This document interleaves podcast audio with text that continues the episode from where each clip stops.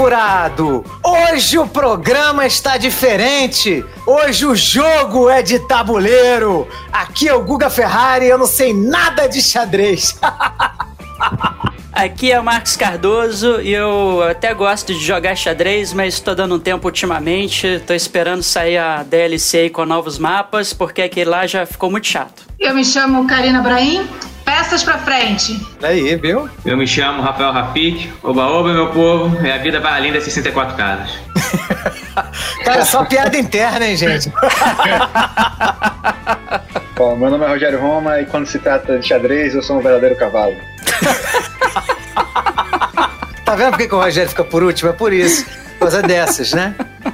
Esse Rogerinho. Bom, hoje, gente, a gente tem duas participações especialíssimas aqui de do, dois seres superiores, né? Não é, o Marcão? Os caras, Ah, sim. são feras no xadrez. cara- A gente são um bando de merda aqui, né? Cara, o que, eu, o que eu acho mais maneiro é que, assim, cara, os, os enxadristas, eles utilizam a nomenclatura certa. Porque na academia você vai frequenta a universidade e você é primeiro mestre e depois doutor, né? Eu acho, cara, tipo assim, Exatamente. é errado. Por exemplo, você respeitaria o doutor Yoda? Não, né?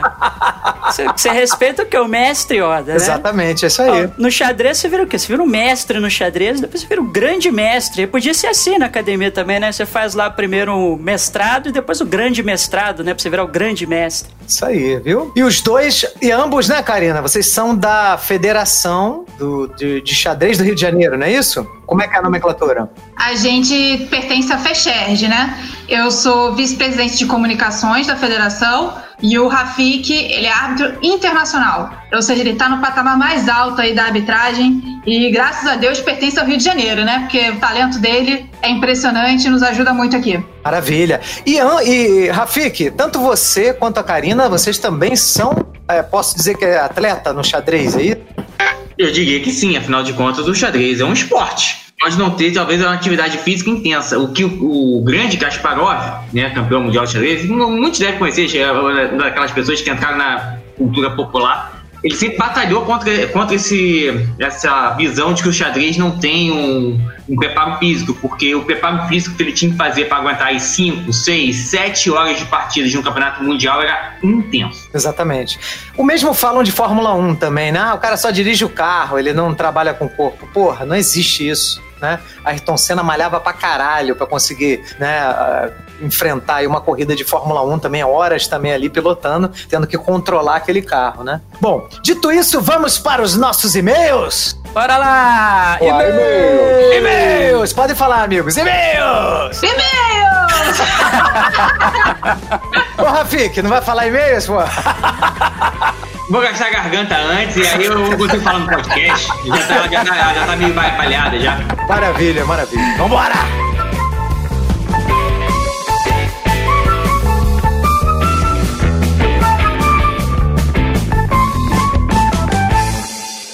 O Covid-19, mais conhecido como coronavírus, se espalhou pelo mundo. Existem algumas maneiras de ajudar a diminuir a propagação desta doença respiratória. Lave as mãos, evite tocar no rosto, incluindo boca, nariz e olhos, e quando for tossir ou espirrar, faça usando o cotovelo. Monitore caso apareça algum sintoma e ligue para o Disque Saúde 136 em caso de dúvidas. Fique em casa e longe de outras pessoas contaminadas, exceto para prover cuidados médicos. Limpe e desinfete as superfícies de toque constante. Visite o site do Ministério da Saúde, coronavírus.saude.gov.br. Obrigado. Produzido pelo Coletivo Podcast, uma iniciativa ABPOD de colaboração coletiva.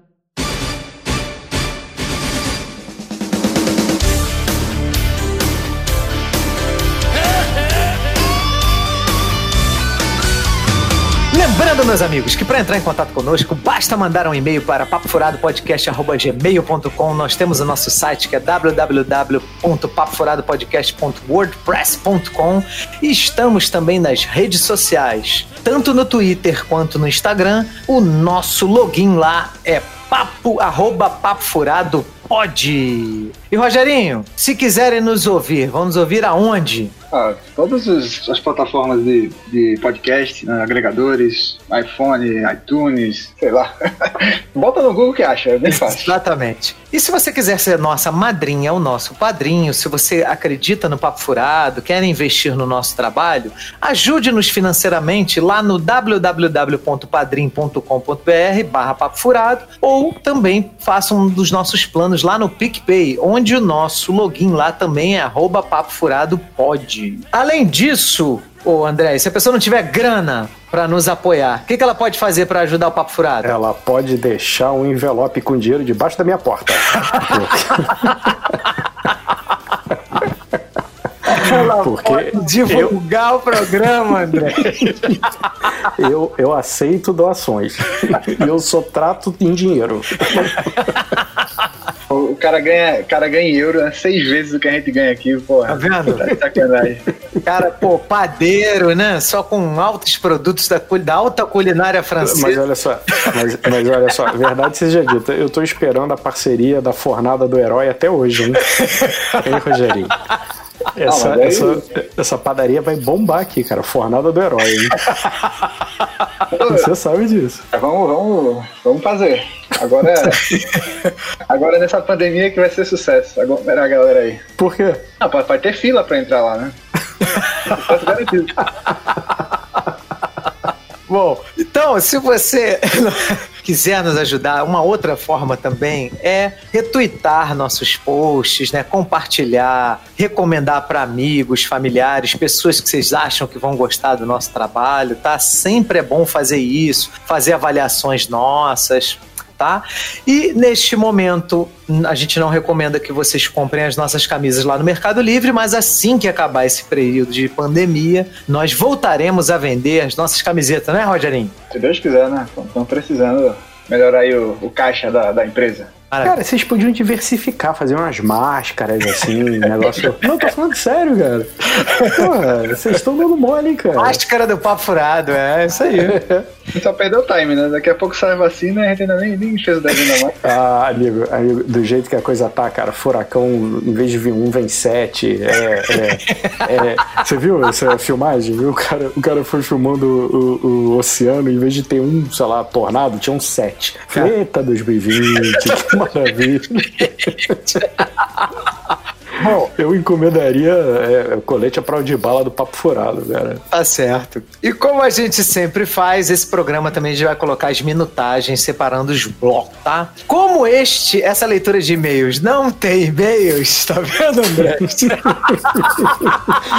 Só, su, só, só.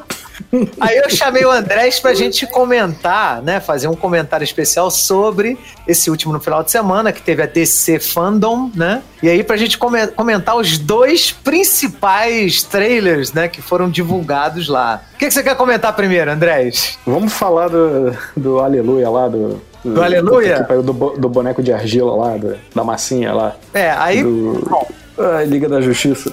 Snyder Cut, né? Que é aquela coisa de chover no molhado, né? É uma bosta, né? Tudo que o Snyder fez no universo DC, na minha opinião, né? Tô falando na minha opinião. tá? É uma merda, mas tem gente que gosta, né, cara? Então, assim.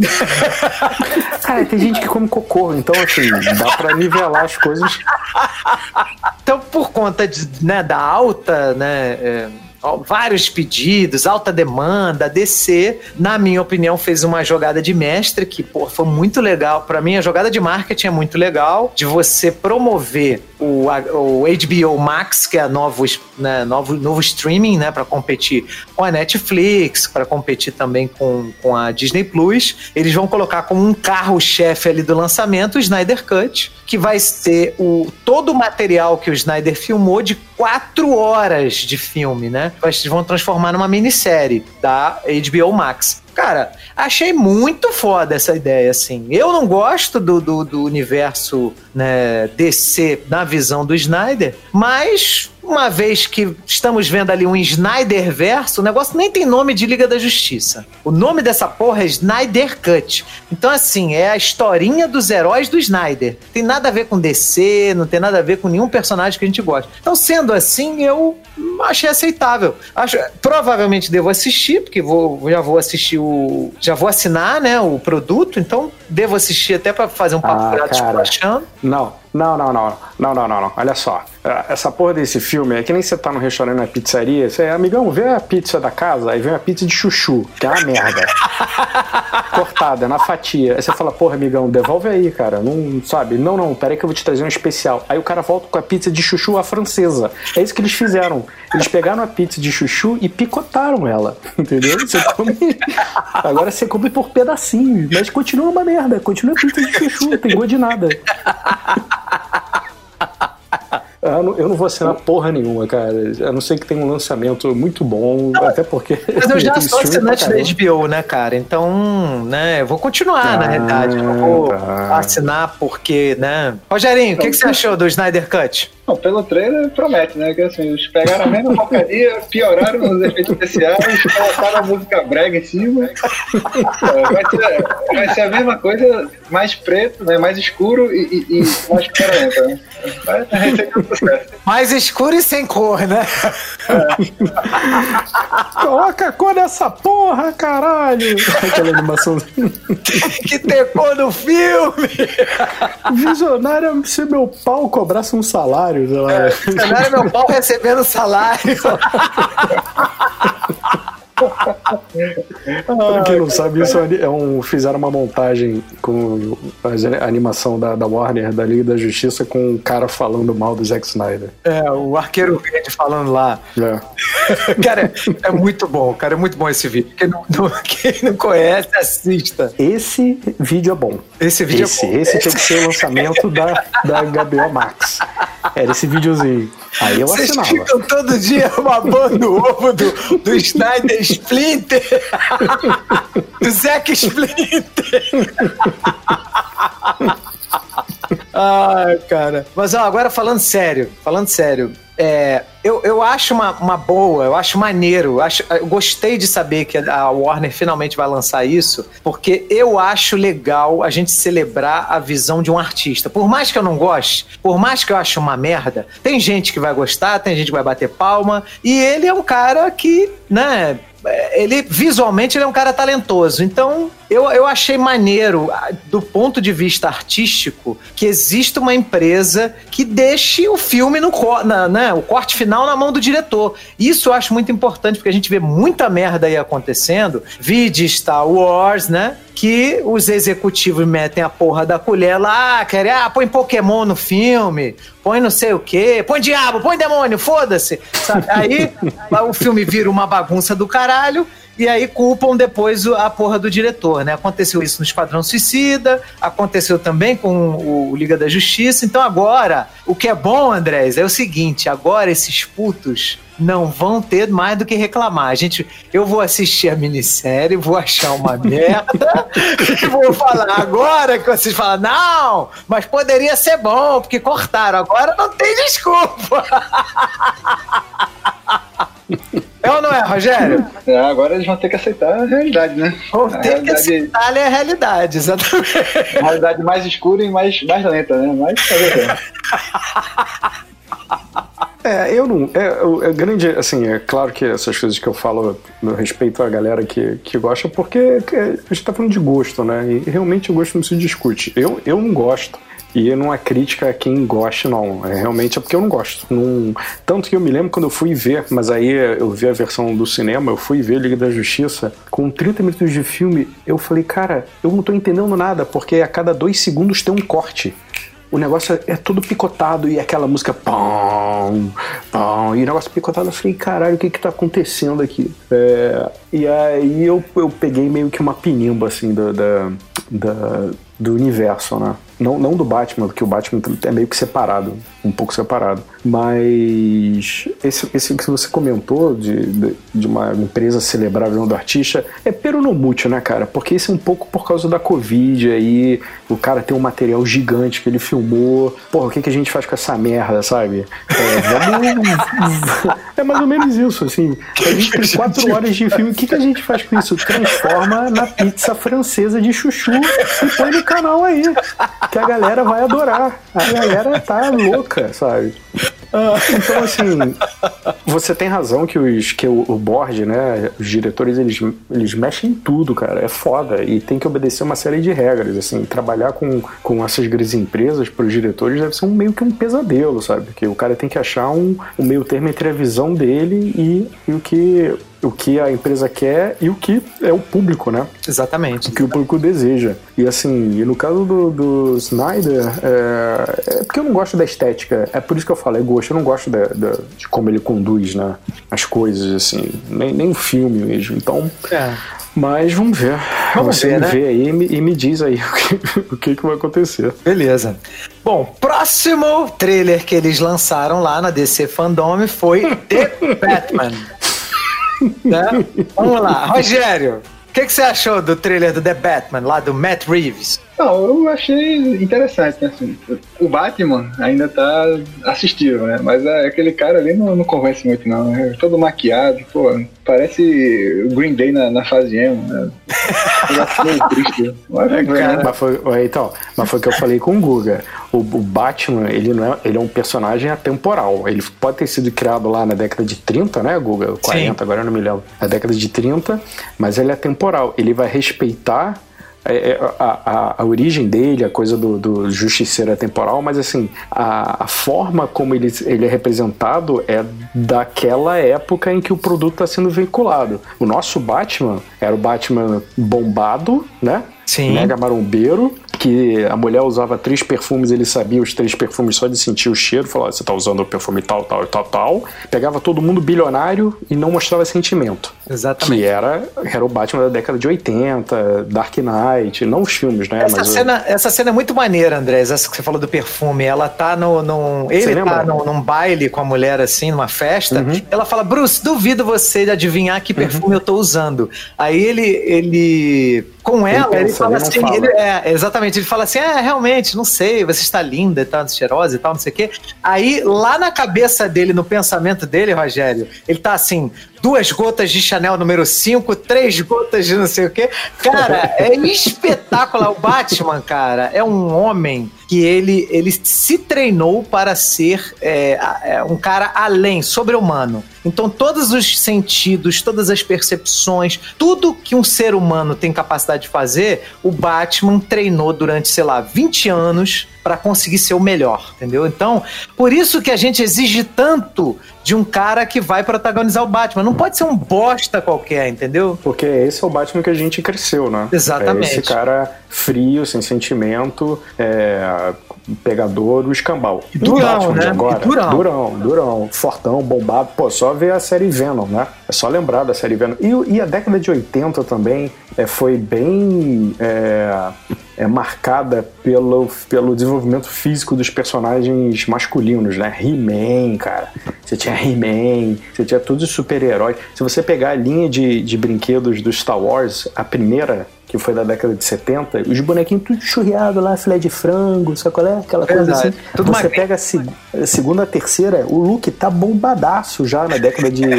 começo da década de 90, tá mega bombado. Sucesso Então, do assim, é, o, o, o, o Batman que a gente se identifica no sentido de conhecer é esse Batman. O Batman do The Batman, The Batman, né? É o Batman sem glúten. É o Batman que toma, é, não toma sorvete, toma iogurte sem lactose, é, Café descafeinado. café descafeinado. É que acorda, acorda de um jeito, dorme de outro, não tem problema, não tem problema em mostrar os sentimentos, tá tudo bem, quer que o quer resolver o os problemas do mundo através de um grande abraço. E isso não é uma crítica, tá? Isso é uma análise. Eu não estou criticando, eu estou dizendo como, ah, como eu tô vendo as coisas. Ele, ele, quando tá com a roupa de Batman, ele tá resolvendo as coisas do jeito certo, né? Ele tá, tá metendo a porrada na galera. Mas então, então. ele Bruce. É, mas, mas, o, mas o que acontece, a minha percepção é que acontece o seguinte: esse Batman, ele, ele é quase como se ele aceitasse, quando ele tá sem a, a roupa, né? Sem a, o uniforme, ele aceitasse quem ele é também. Os dois, os dois se misturam, não tem, não tem uma divisão muito certa, sabe? O cara, é, é claro que ele não vai sair esmurrando as pessoas de Bruce Wayne, né? Essa coisa é, mórbida do Batman, essa coisa sombria, tá no, no Bruce Wayne também. Tanto que o, porra, o próprio ator, cara, ele é magrinho. Tem isso também, essa coisa do- de ser magrinho, com cabelinho meio emo, não sei o que, essa coisa meio frágil. Na verdade, o cara é o, é o capeta, sabe qual é? Sim. O cara é o capeta. É. Mas é porque não tem essa identificação mais de nego bombado e super-herói tem que ser tudo musculoso. Essas coisas estão mudando, cara. Isso, isso já mudando já há bastante tempo. Então, na minha opinião, eu acho que o trailer é do caralho. Eu achei o trailer do É, caralho. adorei o trailer, cara, adorei. Eu, em relação ao ator, eu aprendi a não mais criticar antes de ver, entendeu? Eu vou ver. Porque se esse Batman, se, se o, o ator tiver, do Batman tiver dentro desse perfil que eu falei, esse novo Batman, né, que, que é mais, é mais frágil, é, tá beleza. Se ele estiver tentando imitar um Batman da década de, de. um Batman do Ben Affleck, por exemplo, que é aquela coisa assim, que joga shuriken na testa dos outros e tereré, sabe? Aí talvez fique forçado. Eu acho que eles vão acertar pelo trailer. Mas já me enganei antes, vamos esperar, né? Eu, cara, eu achei muito maneiro, assim, falando agora, saindo da zoeira, né? Falando agora sério, né? O trailer é muito maneiro, a, a estética do filme é espetacular, lembrou muito os filmes do David Fincher, né? É, Principalmente Seven, né? Seven. Né? É. Você tem um psicopata sinistraço matando os caras por asfixia com silver tape, cara, mega sinistro, né? Como os corpos são achados. Então, assim, cara, eu achei muito, muito sombrio, muito maneiro. Gostei de tudo, realmente. Não, não, não teve uma coisa assim que eu não tenha gostado, principalmente da cena que o Rogério falou, né, Rogério? Da porrada. Ah, a porrada tá de primeira. Pô, até os, os bandidos estão vendo o cara, eles ficam meio que sem reação. né? Eu achei, achei legal. Exatamente. Sabe quem esse Batman me lembrou, cara? Por um momento, o Batman do ano 1 do Frank Miller. É, Mas é essa que- a ideia, tá, Rogério? O, o Andrés, essa é a ideia. Fazer o Ah, Batman ok. no 1. Entendeu? Essa Ok. é essa mesmo. Mas o que que acontece? É, eu, eu, eu, eu tô muito concordando com o Andrés aqui nessa opinião dele. É, eu acho, e até isso foi, foi discutido né, com- entre os nossos amigos, Rogério, que, cara, a gente ficou velho. Sabe? A gente, Claro. a gente tem. Eu tenho 44, cara. Então, assim, esses filmes não são mais feitos pra me agradar. Entendeu? A gente, eu e o Andrés, quando a gente era jovem, molecão, pô, a gente não aceitava ninguém menos que Arnold Schwarzenegger, meu irmão. Eu fui criado com Arnold Schwarzenegger. Eu, você abre esse meu Instagram, né? Não tem nenhuma pessoa ali que eu não conheça. Todas as pessoas, pessoas que eu tenho no meu Instagram são pessoas que, me, que eu sou amigo, que eu conheço, que eu, familiar, sei lá, alguém que eu tenho um vínculo. Quais são as únicas duas pessoas que eu não conheço no meu Instagram que eu que estão lá? Arnold Schwarzenegger e Sylvester Stallone. Isso, isso tirando é, a- os artistas, né? Porque às vezes eu coloco artista porque ele, ele posta a arte dele, né? Então tem Instagram que eu tenho o Instagram do artista, mas não é pelo artista, é pela arte dele. Agora, pessoas que eu sigo, que eu sigo pela pessoa, Arnold Schwarzenegger e Sylvester Stallone. Só que eu sou um produto da década de 80, cara. Então eu, eu não aceito esse Batman raquítico que esse pessoal tá aceitando, esse filé de frango. Eu acho que esse cara é o Robin, entendeu? Na minha cabeça, como é que eu vou assistir esse filme? Eu vou pensar assim, cara, Bruce Wayne morreu, quem tá assumindo o manto é o Dick Grayson, é o Jason Todd, né?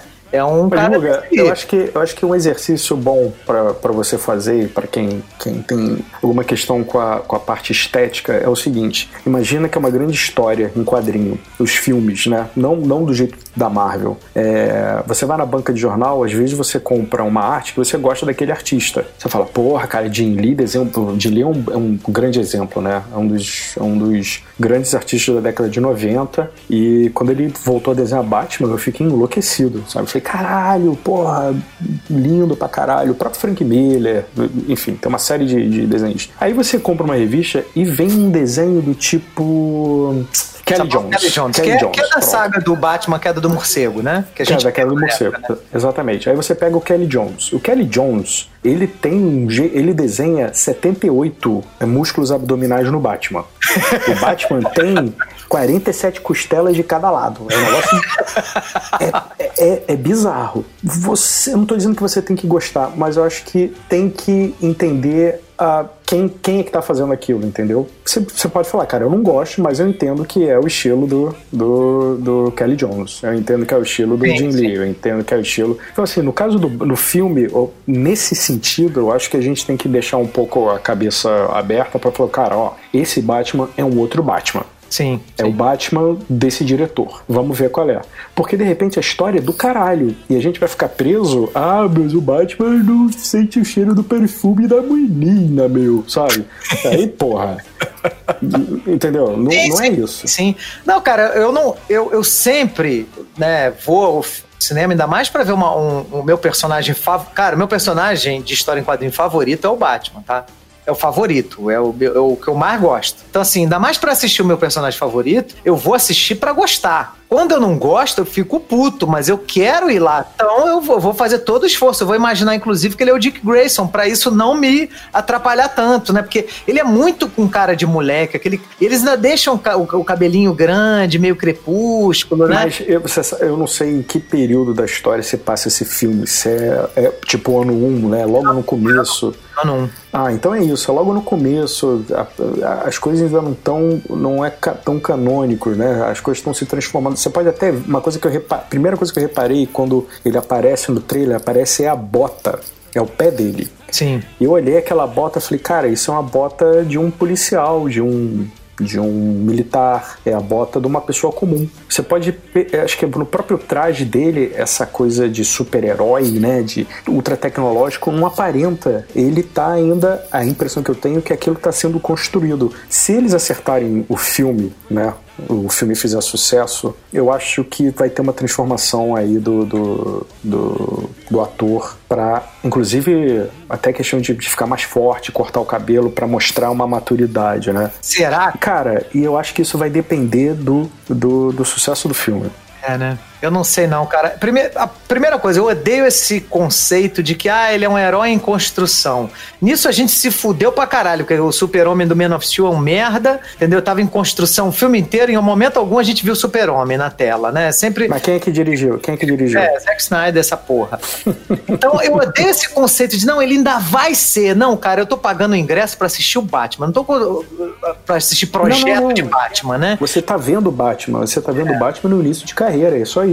É, é, É só isso. Aí, ma- mas eu acho que a escolha dele, cara, não foi à toa. Foi uma escolha comercial. E com certeza teve a ver com Crepúsculo. Porque os caras pensam assim: como é que a gente pode rejuvenescer essa franquia, né? E fazer com que o moleque de 15 anos, 16, 17, goste, né? Dessa franquia, tanto quanto os caras lá de 40, 30. Cara, vamos chamar um ídolo teen. E ele é ídolo teen, cara. Não, não adianta ele dizer que não é, porque ele é. Não, não- O que, que você acha disso, Rogerinho? Ah, cara, ele, ele, ele é, foi, né? Ele fez o, o Crepúsculo lá, mas ele, de- de- depois do Crepúsculo ele fez muitos filmes bons, né? Inclusive esse último agora do, é, do Farol, né? Então, assim, eu, eu acredito que ele, como ator, Mas ele você é bom. acha né? que o, que o casting dele não tem a ver com isso? Com a questão dele parecer muito jovem? Não, acho que não. Acho que eles quiseram pegar a polêmica, né? Eles quiseram vender a, a- a polêmica, né? É, né? Eles sabem É, que, ser. que, é, que é da agito, né? E da coisa. Sabe que o povo na internet gosta de comentar essas coisas. Que... E dá certo, né? Com Batman geralmente tem isso, né? Foi com o Michael Keaton, foi com o Bale. George com- Clooney, Val Kilmer.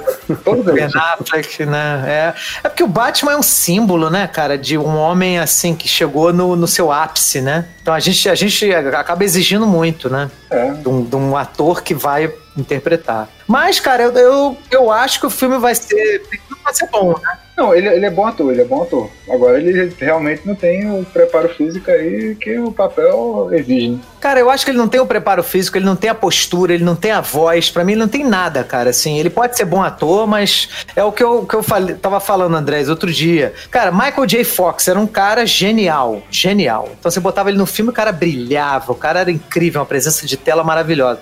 Mas, cara, não dava pra ser Batman, sabe? Não, não dá. Ele, é- ele parece ser muito jovem, ele é muito magrinho. Não dá, cara, sabe? Cara, é, assim, Ah, vezes- é isso que você falou, é o Batman emo, mas eu, eu- uma coisa que o Jiu-Jitsu me ensinou é que em um mês um garoto de 60 quilos pode aparecer pesando 90. Eu, eu, eu ia falar isso. Não é que, que ele é magrinho, magrinho. O magrinho não é seu problema. Porque ele pode fazer o treinamento e, cara, em dois meses tá, tá enorme. O lance é o magrinho fazer parte daquele personagem. O Batman ser fiapo de, de, de algodão é, é- é- faz parte da construção daquele Batman daquele filme. Por isso que eu tô falando pra não ficar tão. Ah, porque ele é magrinho e não sei o quê. Tem que olhar mesmo que você não goste, Guga, tem que olhar o filme vendo que aquele Batman não é o Batman musculoso e ele não precisa ser musculoso, entendeu? Eu É. acho que, é, que vai ser essa pegada. O filme pode ser uma merda? Pode ser uma merda, mas o- eles escolheram um Batman magrinho, né? Eles escolheram botar um Batman magrinho. E vamos ver qual é desse Batman magrinho. Cara, pelo diretor, que é o Matt Reeves, cara, que ele fez a excelente trilogia do Planeta dos Macacos, que é foda, e pelo trailer, eu acredito que o filme dificilmente vai ser uma merda, tá? Eu acho que o filme vai ser muito bom. Eu acredito que seja muito bom. Esse Batman que eu acho difícil eu comprar, mas assim, eu vou fingir que é o Robin. Eu vou. Na, minha cabeça, eu vou já trabalhando na minha mente pra fingir que aquele cara é o Robin. Né? Porque né, tem uma saga aí, tem várias sagas que o. o Dick Grayson assume o manto, né? Porque o Bruce Wayne morre várias vezes no quadrinho. Vou fingir que é uma Isso. saga dessa aí, né? Bom, E vai que, e vai que não é. Já pensou? E no ah, já final pensou? No aparece- final sai aquela carteira de identidade Dick Grayson. Caraca, ia ser, ia ser irado. Ia ser irado. aí eu no bato final palma. das- Aí eu bato palma no E o cinema. Batman tá lá quebrado no hospital, sei lá o que aconteceu, sabe? Tá preso na, na, na fila do Covid no, no aeroporto, não pode sair. Bom, dito isso, vamos para. Cara, o episódio de hoje é xadrez, Andrés. Uhum, ah, chama o 3D aí. 3D é especialista em xadrez. Piada interna. Quem, quem tá escutando isso, pergunta lá no Twitter no 3D. Fala, 3D, o André falou que você é especialista em xadrez. Vambora!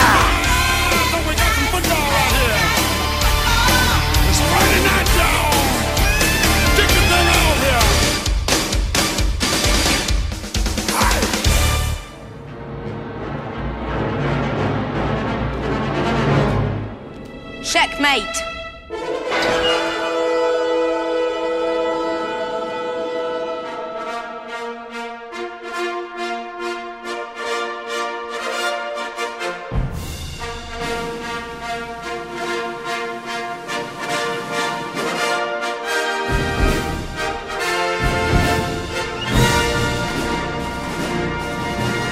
Bom, a gente né, quis gravar esse podcast aí, vocês dois vão ficar sabendo agora em primeira mão, porque eu zoei Tetris, tá? Eu, num, num programa nosso falando sobre The Witcher 3, que é um jogo de videogame. Na verdade, é um- o melhor jogo de videogame de RPG da atualidade, é The Witcher 3. Mesmo que sendo um jogo de 2015, ele continua sendo melhor. E esta é a realidade. Quem disser que eu estou errado, tá mais errado ainda. Bom, e aí a gente recebeu um, um e-mail de um enxadrista falando: olha, eu uso Tetris para melhorar o meu desempenho no xadrez, que é um esporte. Ele também falou isso, Rafik, que é um esporte, não, não queiram dizer que não era e tal. Né? Pa- Parece que vocês devem ser muito atacados com isso, né? Porque ele também falou a mesma coisa que você. Sim, é, é uma visão recorrente. Muitas pessoas acham que o xadrez não é esporte por causa disso, né? Certo. Mas felizmente não é o que o COI pensa. O COI, inclusive, reconhece a Federação Internacional de Xadrez como uma federação que regula o esporte xadrez. Então, não há problema. É, cara, se o COI reconhece bocha, né, cara? Não, o, pior é que o, o- o jiu-jitsu não é reconhecido do COI, né? Não é não? Tá, o COI, o jiu-jitsu é, tá fora, não é esporte olímpico, não é porra nenhuma. É, o Rogério, só pra vocês saberem, ele é faixa preta de jiu-jitsu, tá? Por isso que ele tá aí puxando a brasa aí pro, pro lado dele aí. Então, É, Rogério, claro. aí, descobrimos neste podcast que você não é um atleta, entendeu? Essa tua Claro. faixa preta não se representa nada, meu amigo. A gente resolve isso lá fora, rapaz. É, na verdade, tecnicamente falando, o grande problema com a Federação Internacional de Jiu-Jitsu e o motivo pelo qual ele não aceitar é a falta de representatividade em todos os cinco continentes. O, o COI é muito cioso com isso. E ele só aceita federações que realmente tenham muitas federações nacionais filiadas ao redor do mundo. Não adianta ser concentrado em apenas poucos continentes. Aí, É, Rogério, o vai ser embaixador lá no Japão, cara, de... de- Japão já É deve que o jiu-jitsu jiu-jitsu é uma bagunça, né? São várias federações e elas não se comunicam. E tem, é, vai demorar aí muito tempo. Acho que nunca vai, vai, vai conseguir organizar, né? Agora, Rafik, deixa eu te fazer uma pergunta sobre a história do xadrez, tá? É, tem, tem, né, tava lendo uns textos que a Karina me enviou, falando sobre remontando lá na antiguidade, Egito, né? o- é, Pérsia, que, assim, em tese, né, a gente conhece xadrez como um jogo de reis, né? Até porque você tem ali toda a realeza ali, um contra o outro, né? Tem também um pouquinho do clero. Isso deve ter sido uma formatação feita também com, com base nesse período medieval, né? Do jeito que está hoje. Quer dizer, deduzo eu, tá? Mas aí eu quero te perguntar: é acurado eu falar que xadrez é um jogo de reis? Eu, particularmente, não vejo nenhum problema. É, até porque a, a origem do xadrez a gente talvez nunca saiba com, com, com exatidão quando surgiu. Mas a, a- lenda mais famosa, que é a famosa lenda que surgiu no norte da Índia, no mais ou menos no século V, é, era justamente porque o matemático lá do reino da Índia é, tinha- foi, feito, foi dada a ele uma tarefa de fazer um jogo que simulasse uma batalha entre dois exércitos para entreter o rei enquanto o rei não fazia porcaria nenhuma. É, então, se a pessoa estava justamente pensando em fazer um jogo que simulasse uma batalha entre dois exércitos, você, nós estamos falando aí na, na baixa idade média. É, normalmente os exércitos eram comandados por reis. E se você tem dois exércitos se digladiando, é um jogo de reis, por que não? Sim, E- claro. e até hoje, e até hoje, o rei é a figura mais importante do, do, do jogo. É justamente quando você en- encurrala o rei que você dá o checkmate e ganha o jogo. Então, sim, é um jogo de reis. Perfeito, perfeito. Karina, você tem alguma opinião sobre isso? Ele falou que o rei é o mais importante, né? Mas a poderosa é a dama, tá? Ela anda É pra verdade. todos os lugares. anda pra todas as casas, vai lá, diagonal, fila, coluna, tá em tudo ela. É Poderosíssima. verdade. O homem, Mais é, vale esse tabuleiro. o homem é a cabeça, a mulher é o pescoço. né?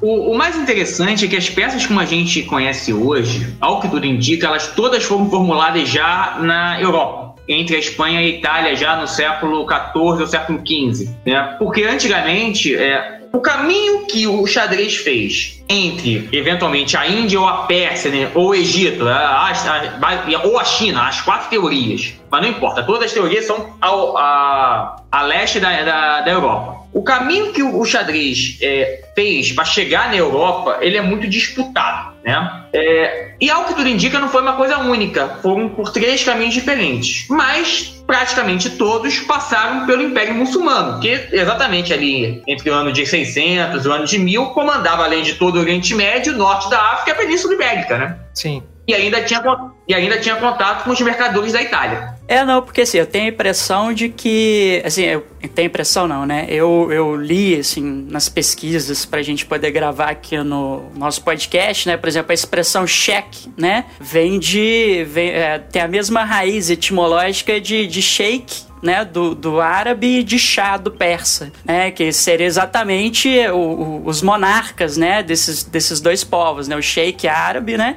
e o chá, né, é, que seria o, o- rei, né, em persa, né, então, assim, teria ainda alguns resquícios dessa origem, né, parece que encontraram algumas peças em formato, por exemplo, de elefante, né, de, de, de jogos primitivos que teriam dado origem ao xadrez e tal, né.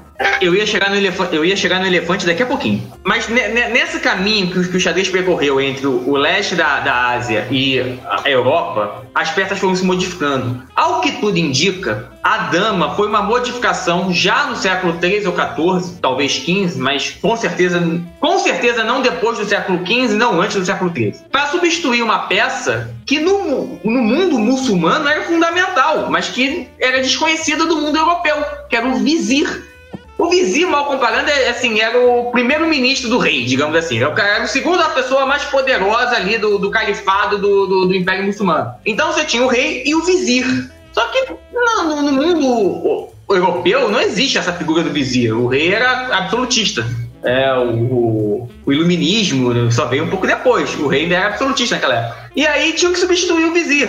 E é o que tudo indica para fazer um agrado ao, ao rei de Espanha, que é né, especialmente o, a primeira dinastia espanhola, da, da Espanha unificada, era uma dinastia que, que incentivava bastante o xadrez. O então Rui Lopes, que até hoje é famoso pela abertura do Lopes, é, teria trocado o vizir pela dama, para fazer um agrado à esposa do, do rei e ganhar ainda mais a simpatia do rei. Né? O elefante, o nosso cavalo de hoje, ao que tudo indica, era um elefante antiga- antigamente. E que ele não pulava peça. Hoje, para quem não sabe, o cavalo pode, é a única peça do, do xadrez que pula outra. E, obviamente, na época, o elefante não pula peça. Essa, essa regra do, do cavalo pular a peça também, ao que tudo indica, foi uma adaptação europeia. Há uma segunda teoria que diz que, na verdade, o elefante, o, o elefante foi substituído não pelo cavalo, e sim pelo bispo, que no, no, no jogo anterior tinha cavalo e elefante. Mas sim, é praticamente certo dizer que em algum momento tinha elefante no xadrez. E, nesse, e nessa transição entre a Ásia e a Europa ele se perdeu. Perfeito.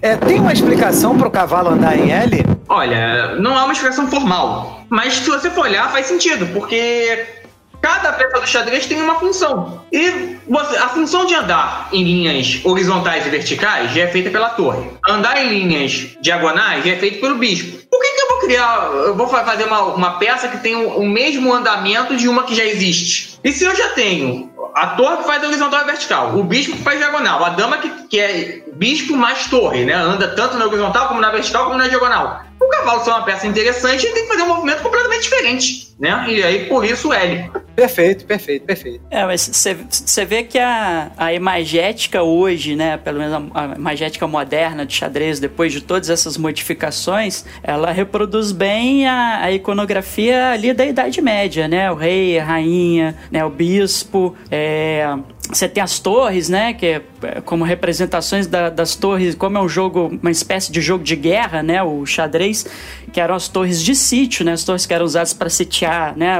é, fortificações, cidades, etc, né? O, o cavaleiro, né? Que acho que acho que em inglês é o cavalo, na verdade, né? Em inglês acho que nem é, nem é cavalo, é knight, né? Que seria o cavaleiro, né? Então toda essa essa corte, né? Da, da Idade Média está representada ali, né? E o peão como aquele, né? Que é a peça do exército que é, na verdade, o camponês, né? Aquela infantaria é, é, geral ali que, é, que era convocada para os nobres para a guerra, né? Então é uma, é uma iconografia bem medieval, né? A, icono- a iconografia do xadrez. Sim, sim, sim. Rogerinho, qual é a sua experiência com xadrez? Nenhuma, só as festas de São João e nada mais.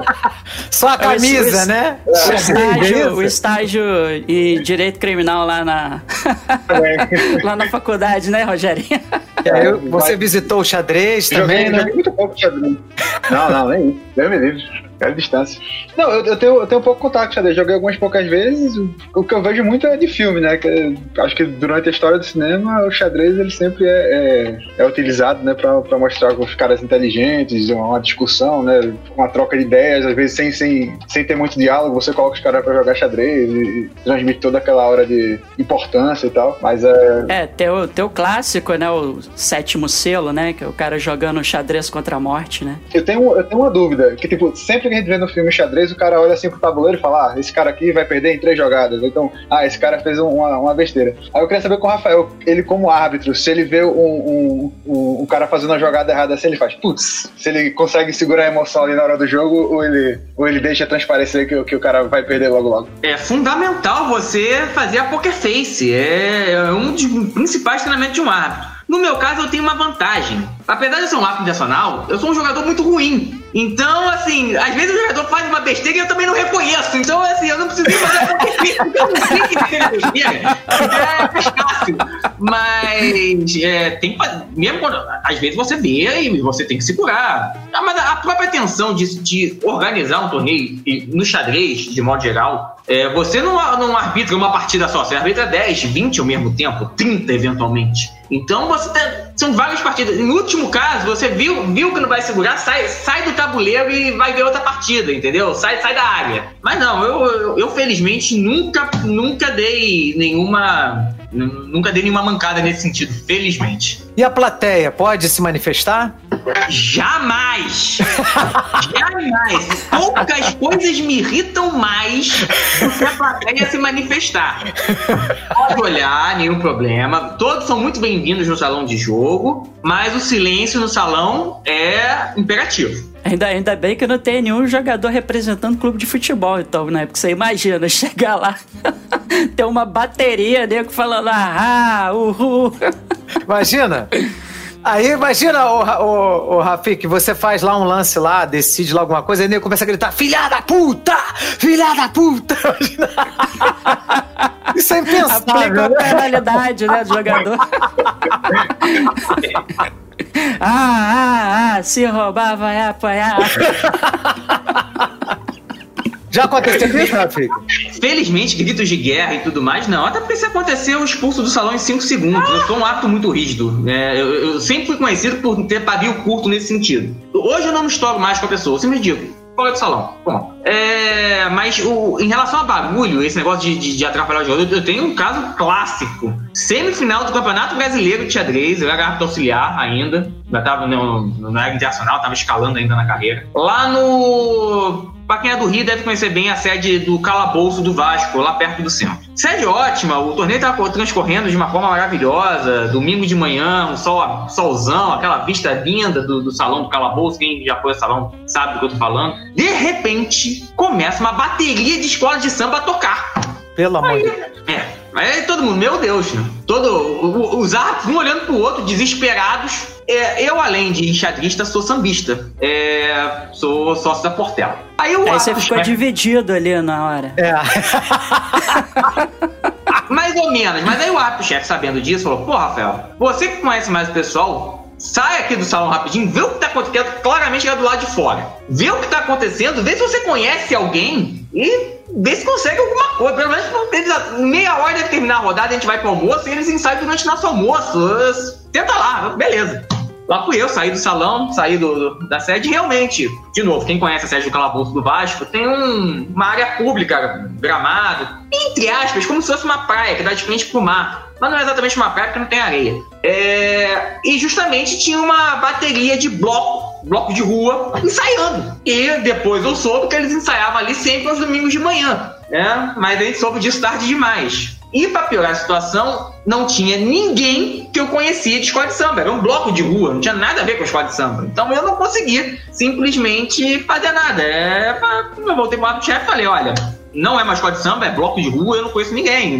Não tem, não tem abertura. Não... Chega lá, ah, para aí, por favor, que tá tendo um torneio de xadrez aqui do lado. É meio complicado. É, a é não tem pública. como, né? Não tem como. Mas aí eu, eu, eu, como falei, eu sou sambista e eu conheço praticamente todas as marcações. Não sei tocar instrumento, mas eu basicamente conheço as marcações, sei quando cada instrumento vai entrar em cada música. E eles estavam tocando sambas enredo conhecidos. E eu tava com a mão fazendo, gesticulando, como se fosse o, o- o- os instrumentos tocando. Um, só que eu tava só com a mão. Eu estava calado, não tava fazendo nenhum barulho. Até porque mesmo que eu fizesse barulho, ninguém escutava, porque tinha uma bateria de escola de samba tocando.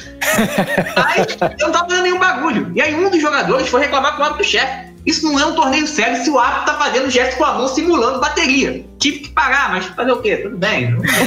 Até hoje eu não entendo como eu atrapalhei esse jogador. Mas já que ele reclamou, nós paramos e. Bom, logo depois, eh, como eu falei, a rodada acabou em meia hora, a gente foi pro almoço. Quando a gente voltou do almoço, felizmente o ensaio já tinha acabado. Mas eu fiquei com essa história mim, pro meu anedotário. Tá certo. Karina, a gente estava mencionando que em alguns filmes, né, e eu até brinquei também no início do programa, né, que vocês são pessoas diferenciadas e todos nós aqui do Papo Furado somos uns bostas, né? Isso é um grande estereótipo, né? Qual é o seu, de- assim, de que pessoas que praticam xadrez são pessoas especiais, né? O que, que você acha sobre isso? Então, eu acho que essa questão de quem joga xadrez ser um- uma pessoa especial, um ser especial, eu acho que vem da cultura de falar que ah, é um esporte da inteligência.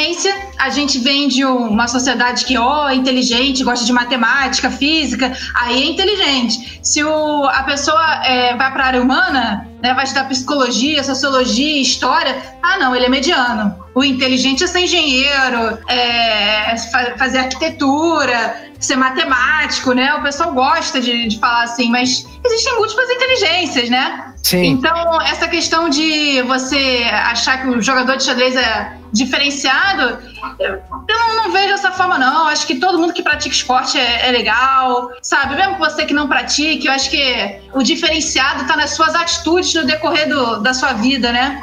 Certo. Se você for uma pessoa nobre, a pessoa que sabe ouvir, tem empatia, eu acho que o, o jogador de xadrez ele tem a, é, a diferença dele, né, a peculiaridade dele, é porque ele consegue ficar pensando em xadrez 24 horas. então, é um povo assim que é, eu acho interessante. É, Ficamos na quarentena, né? não, não tem torneio presencial na FECHERJ. O pessoal foi lá, tem torneio numa plataforma de xadrez na, no Lichess, né? Que é gratuito, muito boa a plataforma, inclusive. Pessoal tá 24 horas jogando. É torneio, três torneios de manhã, três torneios de tarde, três torneios de noite. Uma coisa assim, entendeu? e se você convive com alguém que joga xadrez, você desiste da pessoa. A pessoa tá lá, é isolada, jogando xadrez dela, e você que vai se virar com as coisas do dia a dia. Maravilha. Então, é um pessoal é, é diferente assim, mas é animado, é um pessoal alegre. Inclusive, é por isso que eu não sou bom jogador de xadrez, porque eu não faço questão. Vai fazer torneio no Lichess, não me convida, cara. Porque eu não consigo estar fazendo xadrez 24 horas do dia, né? Esse é um dos motivos pelo qual eu não jogo bem. Tem Mas- outras coisas pra fazer. Agora, vocês não acham que também esse estereótipo funciona também como uma forma das pessoas também não procurarem o xadrez? Porque as pessoas pensam assim, cara, eu não sou mega inteligente, né? Geralmente a pessoa pensa assim, então xadrez não é pra mim. Vocês acham que isso acaba funcionando negativamente para o esporte? Esse é um desafio que a gente tem sim, né? A questão de não se sentir é, pertencente ao grupo. Né? Eu estava estudando isso ontem para um curso que eu vou dar para a FECHERJ, né? Sobre a questão da vergonha, né? Isso a aí. vergonha padrão, né? Você não, não pertencer ao grupo, então você não quer ficar próximo, ficar perto, porque você se acha inferior, então você não quer participar. A grande questão, que é um outro, outro material que eu estou estudando, até para trazer para a federação, é que o xadrez não é. A gente chama de esporte da inteligência porque ele envolve raciocínio, envolve uma grande área cognitiva, né? Mas ele desenvolve soft skills. Né? É, é um esporte que você, através da interação com o professor, com as atividades que o professor vai passando ao longo do- de todo o desenvolvimento escolar da criança que tem xadrez, você desenvolve de- diversas soft skills, né? São aquelas habilidades comportamentais. Então, é uma- um trabalho que eu estou fazendo com o pessoal lá do, da equipe escolar da federação e a gente já está testando isso. Porque é uma forma também da gente atrair os- as crianças, né?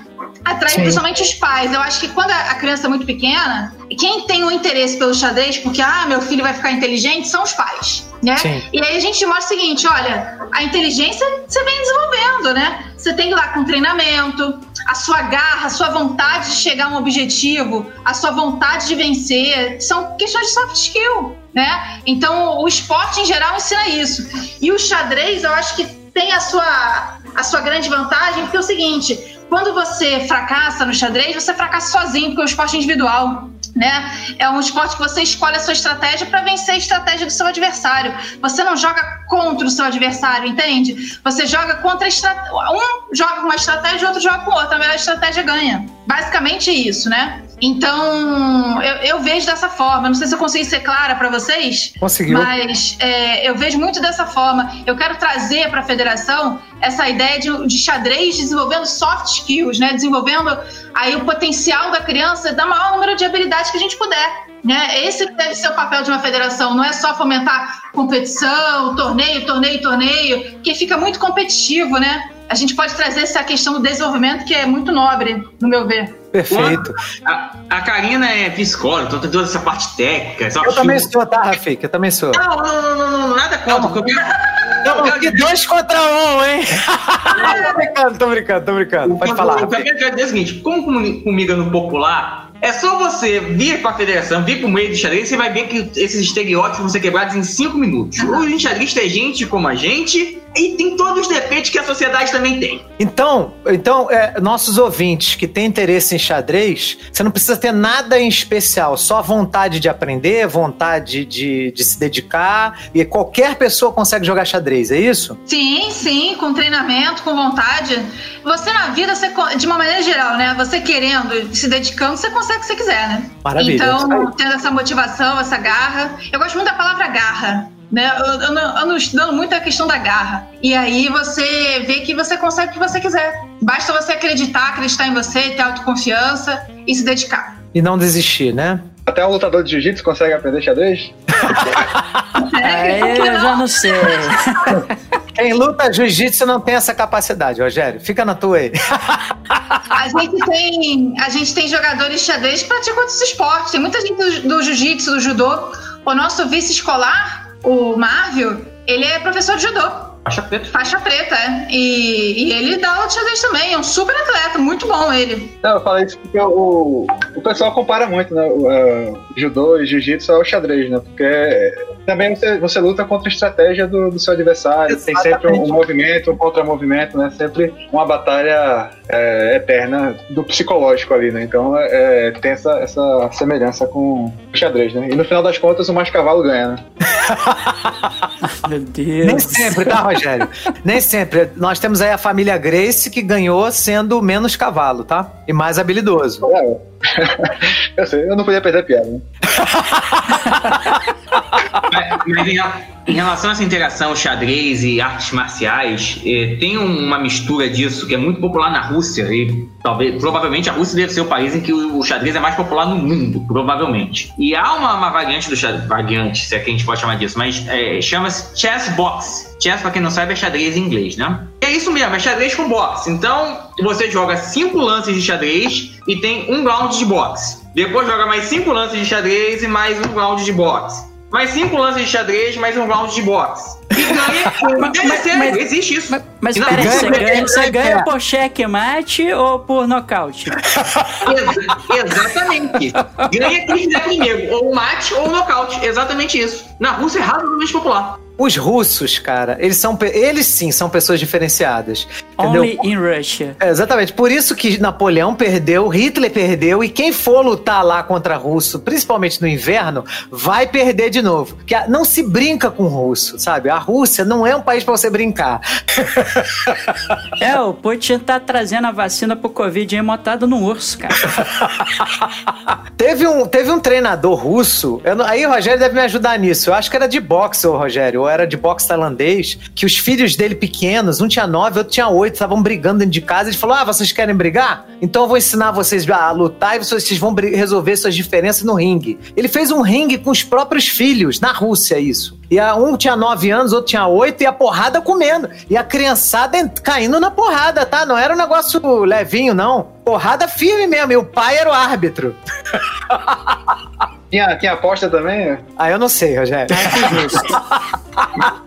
Ai, ai. Mas, ô, ô Rafik, tem algum motivo pra Rússia ter investido tanto nesse esporte? Daí uma boa pergunta. É, acho que foi uma, uma soma da oportunidade com a vontade política. E aí a gente tem que voltar à União Soviética. Exatamente. É, vou pular aqui bastante a história, porque a gente falou da origem da história, tem- eu teria que falar da, da- da origem do Campeonato Mundial, mas vamos ao que Não, não, importa. se você quiser, pode contextualizar. Pode voltar um Não, pouquinho. não, é porque assim, vamos pular, porque se for contar, eu vou ficar aqui meia hora falando sozinho.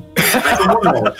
Mas, mas aí a gente chega no final da Segunda Guerra Mundial. Por um acaso, se você olhar a história dos, dos campeões mundiais de xadrez, você já vai, já vai ver que teve um campeão mundial de xadrez já no, no- no início da década de 30 que durou até a Segunda Guerra Mundial, que é Alexander Alekhine. E Alekhine era russo, mas ele era um cossaco, era um tipo cossaco. Cossaco, pra quem não sabe, é o aristocrata russo antes da Revolução Russa. né? Então, assim que surgiu a Revolução Russa, ele teve que sair da Rússia, né? Senão o Lenin ia atrás dele. Ele morou muito tempo na França, inclusive. Mas o Ale- Alekhine, apesar de ser o primeiro campeão mundial russo, ele não tem nada a ver com, com- com o que veio depois na Rússia. O que aconteceu é que Alekhine é, ganhou até de uma forma surpreendente do então campeão mundial Capablanca e se apegou ao título mundial de uma forma tal que ele morreu sem dar revanche pro Capablanca. E ele fazia questão de só enfrentar jogadores que ele sabia que ele ia ganhar para manter o título. Parece que nessa época o campeonato mundial era por desafio, né? Você ganhava lá um renome, prestígio e tal, juntava uma grana e desafiava, né? O campeão mundial. Não tinha assim um campeonato organizado e tal, né? Exatamente. É, é, foi a parte que eu pulei. É, Steinitz foi o primeiro campeão mundial, ainda tentou fazer essa organização ainda no final do século XIX.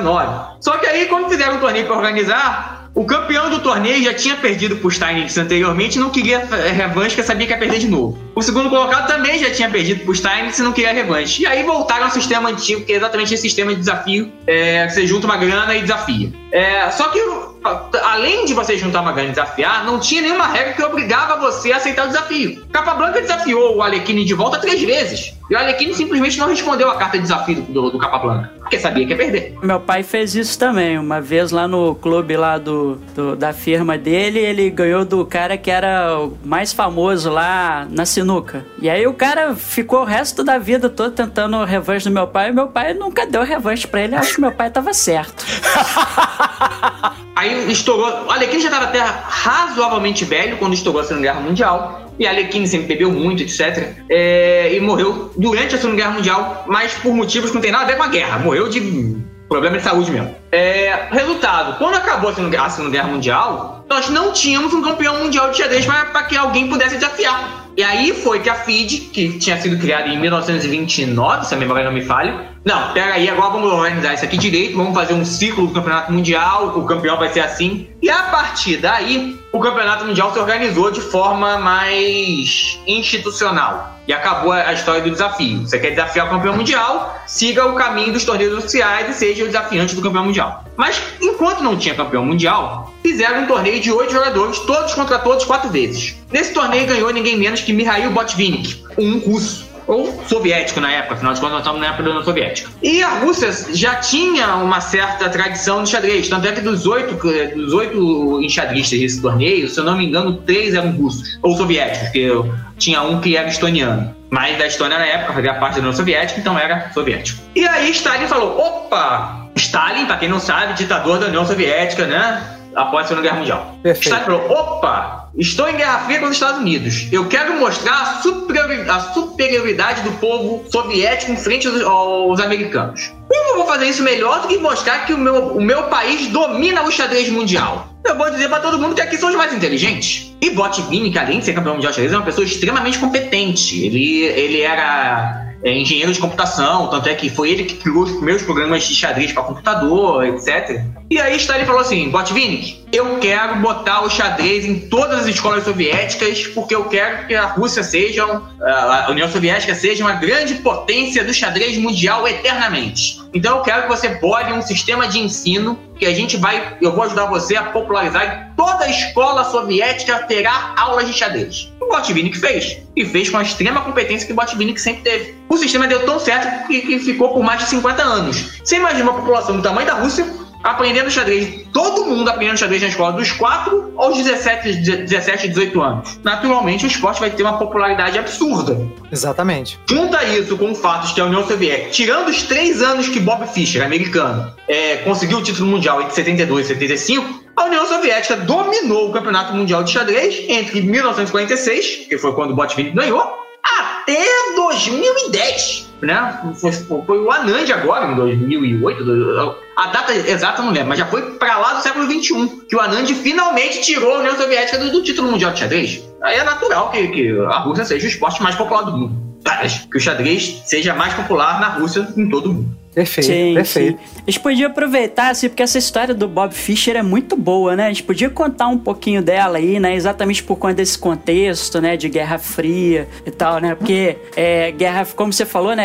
A Guerra Fria, ela não podia esquentar, né? Porque já estávamos na era nuclear, né? E se ela esquentasse, ia acabar o mundo, né? Então, a- as disputas entre as superpotências, né? União Soviética e Estados Unidos, elas se davam em outros territórios, né? Então, é, corrida espacial, né? Tecnologia, né? Avanço econômico e tal, e esportes também, né? Então, que você olha, por exemplo, o investimento que é feito na, na União Soviética em esportes, né? É uma coisa absurda. E os Estados Unidos também vai atrás para mostrar também que o Ocidente, né? O, o, o mundo capitalista também é pode produzir os melhores homens, né, os melhores atletas e tal, né, tanto que você observar o histórico de quadro de medalhas das Olimpíadas, né, pós Segunda Guerra Mundial, você vai ver um domínio absoluto ali de Estados Unidos e, e Rússia barra União Soviética, né, e nesse contexto também, como o Rafael já falou, surge essa, essa questão, né, dos, dos soviéticos investirem muito no xadrez para falar exatamente isso, que o, o, homem soviético, ele é intelectualmente superior, né,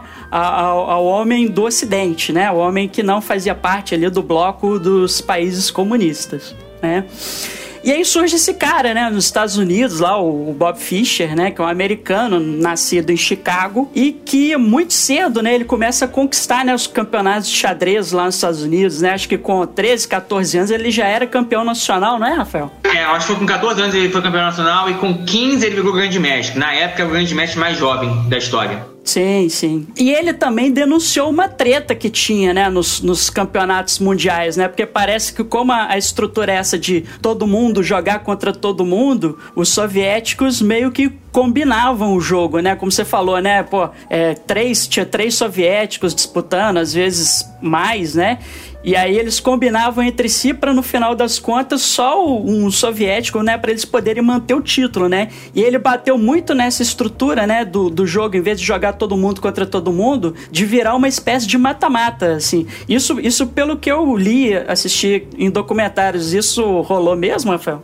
Essa mudança de estrutura a partir da pressão do Bob Fischer? Exatamente isso. Foi exatamente isso. O, como é que. É, é, como a gente já falou, o Campeonato Mundial, historicamente, sempre foi o atual campeão mundial enfrentando um desafiante por 24 partidas. Mas como é que eu ia, eu ia escolher esse desafiante? Desde 45, né, com a Revolução pós-Segunda Guerra Mundial, tinha um torneio de candidatos, que basicamente manteve a mesma fórmula daquele torneio que Botvini que ganhou lá em 46. Oito jogadores, todos contra todos quatro vezes. Duas vezes de brancos, duas vezes de negros. Então o que acontece? Batata, dos oito, toda vez, três ou quatro eram soviéticos, porque realmente a, a União Soviética era um- uma potência.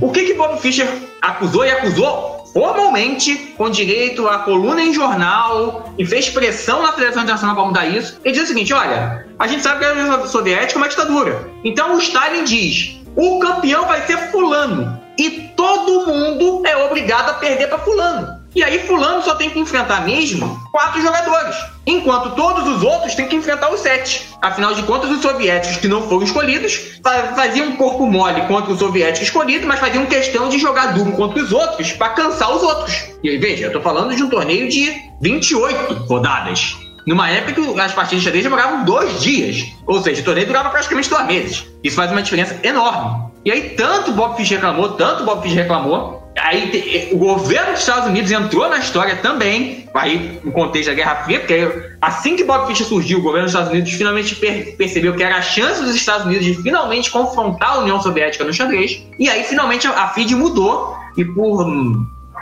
três ou quatro ciclos mundiais, o torneio de candidatos continuou sendo esses oito. Mas ao invés de todos contra todos, eram mini matches, né? Então, quarta de final era dois jogadores se enfrentavam numa melhor de 12 jogos. Depois semifinal numa melhor de 12 jogos, a final numa melhor de 18 jogos. Como se fosse mata-mata, de forma que não haveria mais como a União Soviética fazer esse esquema de escolher antecipadamente qual vai ser o, o filho preferido da União Soviética. Maravilha.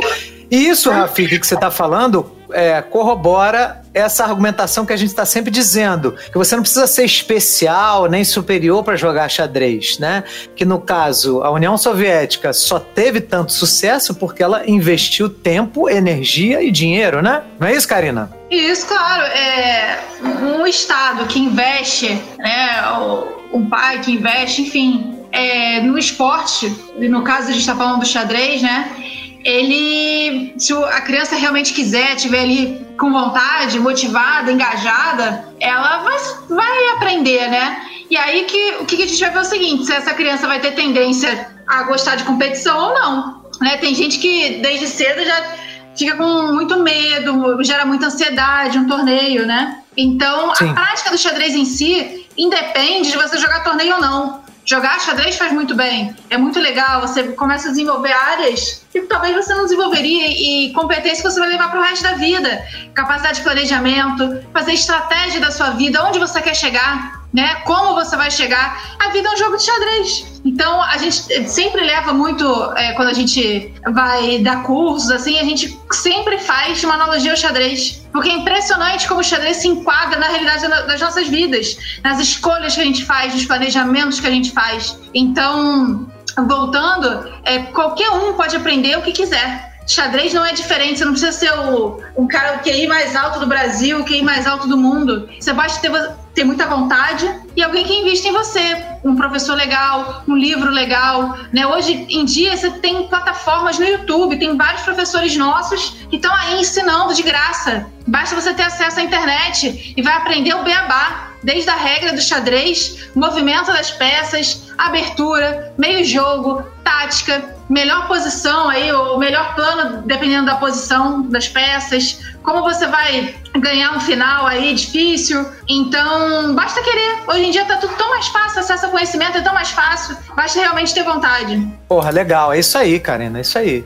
É porque é, nessa época, né, da, da Guerra Fria, você tinha dois polos e um polo ficava dizendo que os, né, o seu próprio jeito era é, produzia pessoas melhores do que o outro. Mas é tudo mentira, né? Tanto que isso aí é o- não é, caiu esse por é o terra. uso político, esse é o uso político do esporte, né? Que sempre houve, sempre haverá, né? A ditadura, a ditadura militar brasileira também explorou a questão do futebol até não querer mais. Exatamente, né? é. Essas- Que né? também era tido no Brasil, né? Que nós éramos os melhores no futebol, que não existia ninguém melhor no mundo que futebol. Até a gente tomar um chocolate de 7 a 1 né? É que é uma forma de você levantar a autoestima do seu povo, né? E, assim, no, no caso específico ali da Guerra Fria, era, era um embate entre superpotências, né? Então ali ti- tinha uma disputa ideológica e de posições e de consolidação de, de hegemonia, de poder e tal, né? Mas assim, é, é, acho que qualquer pessoa normal pode aprender o, o, o xadrez e, e qualquer pessoa anormal também pode aprender xadrez, porque o Bob Fish também era um cara muito doido, assim, o cara é, pesquisando pra cá, assim, né? O, até o Rafael pode falar melhor que eu, né? Mas é, quando ele finalmente vai enfrentar o campeão mundial em 1972, né? Ele, ele vai pro, pro primeiro jogo. Ele, primeiro ele ameaça não ir, é uma confusão, né? O, na época, acho que o campeão soviético era o, o Boris Spassky. Isso, o Boris Spassky. E, e aí tem toda uma confusão que o Bob Fischer ele, ele decide não ir, tinha um problema com a bolsa que ele ia receber para poder jogar. Aí depois ele ficou incomodado que ele tava no aeroporto e chegou um repórter para poder tirar uma foto dele, saiu correndo do aeroporto, não pegou o avião e tal. E- e foi toda uma comoção, cara, de chegar assim, como o, o Rafael falou, né? Os Estados Unidos perceberam que aquilo era, importante para eles. O, o Henry Kissinger, que era o secretário de Estado dos Estados Unidos da época, né? Que cuidava dessa questão de, de segurança interna e relações internacionais, ele ligou pro Bob Fish e falou assim: Bob, te- tem como você ir lá pra Islândia, né? E, e jogar a final desse torneio? Porque acho que vai ser legal pra gente, né? E, tal. e aí o Bob acabou indo e chegou lá e continuaram os problemas, né? Porque ele chega, me parece que ele perde o, o primeiro jogo, né? Dessa, dessa final. Ele não aparece pro segundo, assim, uma, uma loucura, né? O Rafael podia contar melhor essa história aí pra gente. Vamos lá. É, bom, é, a parte inicial você contou bem. Até chegar à Islândia, você contou muito bem. É, bom, para começar, você tinha um grande problema. O, o grande mundial de xadrez, é, a única vez na história que um jogador dos Estados Unidos enfrentou um jogador da União Soviética no Campeonato Mundial de Xadrez. Primeira pergunta: onde vai ser a partida? Porque os Estados Unidos não aceitavam nenhum local que era dominado pelos soviéticos. E os soviéticos não aceitavam nenhum local que tinha influência dos Estados Unidos. Só que o mundo praticamente estava inteiro dividido. Onde vai ser a partida? Foi uma discussão. No final das contas, o único local que os dois aceitaram como neutro foi a Islândia. E por isso o torneio foi na Islândia. Pra quem não sabe, a Islândia tem uma tradição enorme no xadrez, tá? Inclusive tem uma equipe de xadrez melhor que a nossa. É. Que maneiro, hein? É, muito antes da Islândia ser boa no futebol, ela já era boa no xadrez. É. E aí acabou sendo na Islândia, na capital da Islândia. Aí o Bob Fischer quase disse que não ia, aí o Henry Kissinger realmente entrou, tá, tá, tá, foi. Começou a, a, a primeira partida do Mundial, o Bob Fischer não perdeu a primeira partida. Ele entregou a partida. Porque a partida chegou no momento que estava completamente empatada. É um empate tão fácil que até eu empataria. É um empate ridículo. Qualquer jogador de xadrez que tenha mais, sei lá, três meses de, de prática empataria aquela partida. Porque a partida estava empatada. Ponto. Não, não tinha pra onde correr. Era só fazer as jogadas certas. Não precisa nem ser muito certo, não. Você tinha umas quatro opções. O Bob Fischer fez a única jogada que perderia. Gente, eu tô falando de dois grandes mestres. Ninguém faria uma jogada dessa que errou. Ele fez de propósito. O Fez de porquê? propósito, né? O porquê? Ninguém sabe, mas eu tenho uma suspeita e vou dar a minha suspeita daqui a pouco.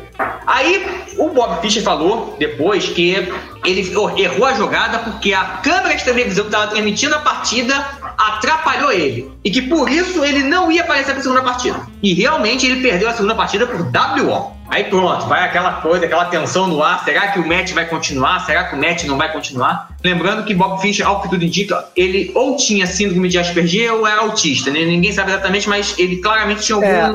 Ô, Rafik, pelos, pelos sintomas que ele apresentava, que era paranoia e alucinações, era esquizofrenia, tá? É, não, ninguém sabe exatamente. É, Cada um tem teoria. Tem gente que diz que é esquizofrenia, tem gente que diz que é Asperger, tem gente que diz que é autismo em, em nível elevado. E pode ser uma mistura de tudo isso também. Se ele tinha alucinação e essa questão de paranoia muito forte, tá bem de acordo, não posso aqui afirmar que eu não sou psiquiatra, tá? Mas tá bem de acordo com o diagnóstico de esquizofrênico, tá? Mas ok, manda ver. E aí o Bob Fischer deu WO na segunda partida. Bom, Bob Fischer também dá o match de 2 a 0 É complicado voltar. E o Bob falou que ia abandonar o torneio. E aí ficou todo aquele mise-en-scène, o Bob Fischer fez trocentas é, exigências para voltar ao torneio. E aí, muitos dizem o seguinte, ali ele já ganhou o match do Spacic no psicológico. Porque ele, ele- pediu pra mudar a cadeira, pediu pra mudar o- a, a- a câmera, pediu isso. Ele pediu até para que todos os sinais no caminho entre o hotel e o local de jogo tivessem um sinal verde. Que se tivesse um sinal vermelho no caminho, ele ia abandonar. Porque vermelho é fora da União Soviética e isso diria que a Islândia estava a favor do Spacic. Tá vendo, Marcão? Olha aí, esses vermelhinhos, tá vendo? Atrapalhando aí o Ocidente desde 1972, hein? E, no- e- O semáforo dele jamais será vermelho. Viu, Rogério? e aí fizeram toda uma operação com, com- com o pessoal de trânsito na, na Islândia para nenhum sinal ficar vermelho deu certo. Mas ele apareceu para a terceira partida já perdendo de 2 a 0 Só que tem um detalhe. Como a gente falou, Fischer, além de ter esses problemas de cabeça todo, era extremamente orgulhoso. E aí, alguns anos antes, ele dizia que ninguém ganharia dele no Campeonato Mundial de Xadrez. E ele daria dois pontos de vantagem pro adversário, porque ele tinha certeza que mesmo com dois pontos de vantagem pro adversário, ele ganharia. Há quem diga que ele fez todo esse mise-en-scène justamente para dar uma, um migué e dizer que conseguiu realmente ganhar um, um match de mundial de xadrez, mesmo perdendo de 2 a 0. Olha só, viu? A verdade é que a guerra, mesmo ele estando 0 a 2 na terceira partida, a guerra psicológica ele já tinha ganho em relação ao Spacic e as, as vitórias do Fischer começaram a vir embaciadas. Eu não vou lembrar agora de cabeça, mas acho que ele ganhou a partida 5, 7, 10. Acho que foi isso. Na décima- de- de- deixa eu aproveitar a sua levantada de bola para perguntar aí para a nossa psicóloga, Karina. Você acha que é determinante a estratégia psicológica num jogo, numa partida de xadrez desse nível de, de competição mundial?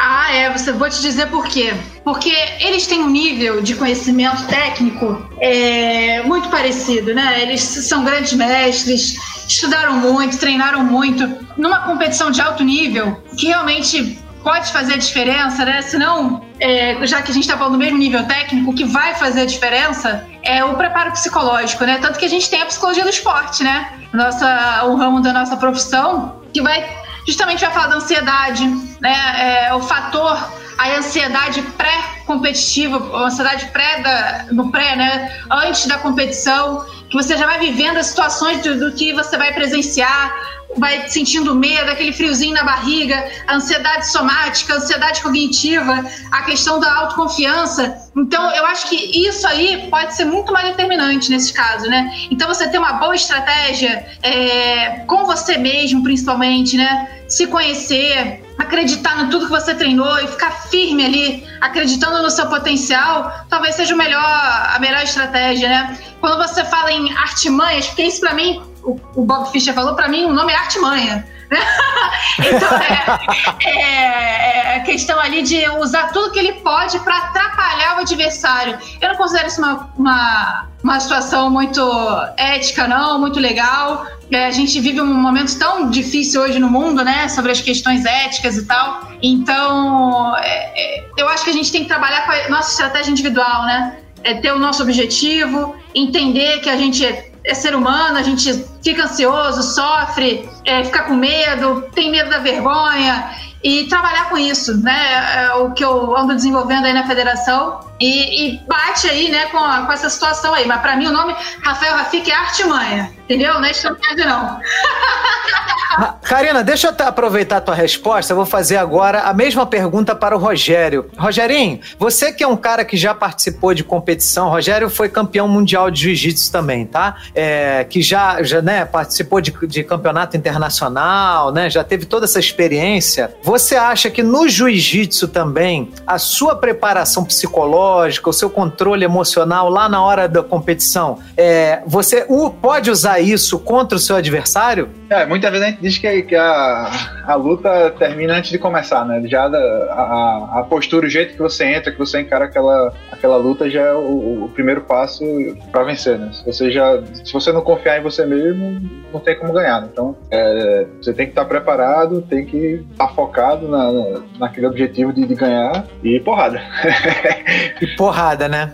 Cima. Beleza. É, é, Rafik, você já viu num torneio é, um atleta né, perder uma partida por conta de nervosismo, questões emocionais, alguma coisa que a pessoa de repente passou antes da competição e aquilo ali tá afetando no rendimento dele? Olha, é, eu como árbitro não posso eu não posso determinar a- o fim de uma partida se não, não houver uma transgressão grave da regra e tem que ser bem grave para eu determinar a perda da partida imediatamente. Eu não, eu não posso sim- simplesmente decretar a partida porque eu vejo que a pessoa está transtornada e tudo mais. Enquanto ela não estiver atrapalhando o jogo que ela está jogando, nem o ambiente do, do salão de xadrez, eu tenho que deixar rolar. O máximo que vai acontecer é o tempo dela acabar, e quando o tempo dela acabar, eu vou dizer: acabou seu tempo, perdeu a partida. É, eu posso fazer uma observação aqui, Guga? Claro. Que quando trabalha em torneio de criança, a gente tem muito a questão do choro, do medo, né? As crianças estão começando em torneio, estão começando a entender o que é competição, a cobrança. É, é importante a gente- sempre a gente ver da onde vem essa demanda, né? Se é do pai, se é a criança que gosta do esporte, a escola que obriga, né? Isso então vai, vai gerando alguns problemas com que a gente vê em torneio. Exemplo, é, teve um menores que a gente fez é, no ano retrasado que foi muito claro pra mim. Tinha uma menina ali, tava chorando desde o início da rodada, assim. Começou o torneio, ela já entrou na partida chorando, né? Ela não queria jogar. Então ela tava chateada, tava triste, ela não acreditava nela. E eu vi ali uma cobrança muito grande, sabe? Dos pais, é, vi algum despreparo de um, de um treinador. Então, é claro que a gente não pode falar pra menina, sai da partida e, e acabou. É, O nosso papel ali é orientar, conversar com ela, entender o que está acontecendo, acalmá-la, mostrar ali que ela tá ali, que ela tá. É uma primeira participação dela, não pode exigir nada dela. Que depois ainda tem uma conversa com os pais, né? Que a criança ali é orientada pelos pais, os pais estão pedindo para ela estar ali. E aí orientar os pais para diminuir um pouco a cobrança, entender da onde vem essa demanda, é, as expectativas, a fazer um alinhamento de expectativas e proporcionar à criança uma experiência positiva quando ela joga um torneio, né? E iniciando aos pouquinhos. Não precisa logo cedo começar no torneio, tudo vai depender do desenvolvimento da criança. Se ela quer, né? Tem criança logo cedo já fala, não, eu quero jogar xadrez, eu quero jogar vôlei e tal, eu quero participar de competição. É da criança, né? Então, entender, respeitar essa, esse momento da, da criança, do jovem e proporcionar o melhor, né? Não sei se eu consegui também ser clara, mas é uma questão que a gente vê bastante. Conseguiu, conseguiu sim. É, inclusive o material que você me passou, Karina, você, é, o professor, né, que, que fala sobre essa questão de competir, ele fala que as meninas, né, é o professor Álvaro, né, que você me passou o material, um vídeo dele, né, e ele fala que as meninas não são muito estimuladas para competir, né, tão quanto, quanto os meninos. Ele, ele acredita que seja a temática da guerra que influencia, né, e que a gente pode mudar essa cultura. O que, que você acha disso? Da- Porque assim, você é uma mulher num meio que você tem muito. Eu sei que na Rússia tinha bastante jogadoras mulheres, né? Como é que é no Brasil essa, essa divisão de gênero? Então, isso vai depender muito do estado, né? Aqui no Rio de Janeiro, a gente trabalhava com pouquíssimas meninas. Pra Você tem ideia? Amanhã eu faço 28 anos. Eu tô jogando xadrez desde os meus 7 anos, ou seja, vão ser 21 anos jogando xadrez. E a minha geração, que veio aí, que despontou quando a gente tinha 15, 16 anos, a gente tinha três meninas. Três. Três. Repito, três. Né? Sinistro, é muito e pouco. hoje, é, pois é, e, mas eu, eu tenho algumas hipóteses para isso, tá? Observe, é um trabalho que eu faço muito com os professores nossos aqui da federação. Gente, quando você vai ensinar um esporte intelectual, que não é um esporte que tem força física, né? A questão aí da, do combate corpo a corpo não existe. Quando você vai dar uma aula de matemática, português, a turma não é a mesma, você não mistura tudo? Meninos com meninas, eles fazem a mesma prova, o mesmo teste, os mesmos trabalhos de casa, eles fazem. Por que então, na hora da avaliação, é menina de um lado, menino de outro? Você está ensinando desde cedo que o esporte intelectual é para o menino. As meninas acabam não querendo jogar com os meninos, elas, elas se acham inferiores. Isso desde cedo. Então você imagina quando essa criança crescer, tiver seus 20, 21 anos, o que, que ela vai ser, hein? Né? O que, que você está dizendo é, de uma maneira muito sutil para essa criança? Olha, o seu lugar não é no esporte intelectual, não. Você acaba dizendo isso. Isso é fato. É, quando eu era menor, né? Eu ouvi muito isso. Ah, mas xadrez, você menina jogando xadrez, por quê? Porque é associado à inteligência. Inteligência trabalho intelectual de homem. Porque isso foi Exatamente. uma história, né? Você vê que os homens iam trabalhar, as mulheres ficavam em casa. Então, Sim. quando você começa a ter, prati- praticar um esporte que não é muito comum, aqui no Rio de Janeiro não é muito comum, em São Paulo é mais comum, é, no sul do Brasil é mais comum, mas aqui no Rio de Janeiro você tem praia pra caramba, é, vai jogar vôlei, basquete, você tem um monte de estrutura multi aqui. Você não vai jogar xadrez, é muito difícil. Então, uma menina, numa, numa época que você não tinha tanto jogando xadrez, você tinha até um estigma, né? Uma coisa muito ruim. E a gente foi quebrando isso aos poucos, a gente foi dando voz para as meninas. Hoje a gente tem um grupo aí que a gente comemora, tá? A gente tem 25 meninas federadas. Que A legal, hein? Porque assim, da minha geração que eu te falando, tinham três. A gente conseguiu resgatar pessoas que jogavam, pararam e agora estão de volta. E formando sempre a ideia que a gente pode, a gente tem que incentivar as meninas jogarem os torneios absolutos. Hoje a gente tem uma divisão que funciona o seguinte: torneio feminino e torneio absoluto. O que, que é o torneio absoluto? Onde homens e mulheres jogam juntos. Certo. Observe que não é masculino, é absoluto. Então a gente faz esse incentivo. Meninas joguem, participem, acostumem-se desde cedo. Porque o mercado de trabalho, quando você vai para o mercado de trabalho, você vai trabalhar com homem, vai trabalhar com mulher. Você tem que saber lidar com isso. A competição é isso aí. Né? É o dia a dia, você conviver com o outro. Então não faz sentido algum você ter uma jovem que só vai jogar com uma outra jovem, com uma outra menina. Né? É, é uma preocupação que eu tenho muito grande. A gente está fazendo esse trabalho aqui, tem gerado muitos resultados. A gente está vendo o aumento das inscrições, um aumento da, da, de mulheres seguindo a FECHED nas redes sociais, né? Isso está gerando muita alegria para a gente, porque a gente está vendo esse movimento mudar. E digo mais, o respeito dos homens também está mudando. Observe, quando você tem um ambiente extremamente masculino, é comum que o machismo né, dá uma, dê uma florada, né? Claro. Então a gente ouvia muito assim, é, ah, vai perder pra mim porque é mulher. Eu cansei de ouvir isso. E isso não me destabilizava, não. Nunca me senti diferente de um homem, né? A minha capacidade, o que vai determinar se eu vou ganhar ou não é a minha motivação, a minha quantidade de horas estudadas, se eu tô focada, se eu tô num dia bom, que você sabe, né? Né, meu amigo Piscia? O dia também vai influenciar. Se eu não Claro, claro. tem um problema ali. Diretamente. Então, então é isso que vai diferenciar, né? A questão de, de nascer mulher ou nascer homem, né? Então eu cansei de ouvir isso. Ah, a melhor resposta que a gente dá é no tabuleiro. Você vai lá, ganha do cara e, e ele vai ficar como? Vai dizer, ah, como a gente ouve muito aqui, ah, meu Deus, eu tive 200 lances pra ganhar, joguei o único que perdia. Você vai ouvir isso. Mas tudo bem, você tá lá na história, no registro, o que vale é bola no gol. É bola na rede! É, a, a Karina não gosta de contar essa história, mas é, eu conheço até porque eu estava no torneio, não estava arbitrando, mas eu estava nesse torneio quando isso aconteceu. É, tinha, tem um jogador, é, até do mesmo clube que, que ela joga, já mais idoso, né, mas e teoricamente bem mais forte que a Karina. Só que a Karina foi lá na primeira rodada do torneio interno, foi lá e ganhou dele. Ele nunca mais jogou xadrez por pela vergonha que ele passou de ter perdido pra uma mulher. Acreditem se E quiser. bateu no peito dizendo, eu tenho um nome a zelar. É. Que isso, gente? É sério, é sério. Caraca! Meu Deus. Acabou É, pagando é, um papelão maior ainda, né? É, não, não satisfeito em passar vergonha uma vez, resolveu passar duas, né? Não, resolveu passar a vida inteira, né? Nunca mais jogou. Não jogo mais xadrez! Ai, ai, ai, ai, Karina, tá vendo o poder que você tem? Inc- Inclusive, é uma pessoa tão complicada que eu acho que é a única pessoa na minha vida que eu já expulsei de um, de um torneio três vezes.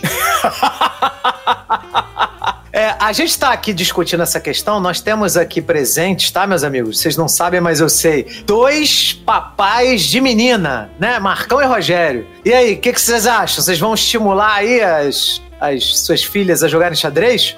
Pô, com certeza. Se ela quiser, né? É, Dependendo claro. do que ela quer. Não, Rogério, Rogério sua, sua obrigação moral é ensinar sua filha a lutar jiu-jitsu. Você sabe disso. Claro, tem, sim. Não, já tem kimono.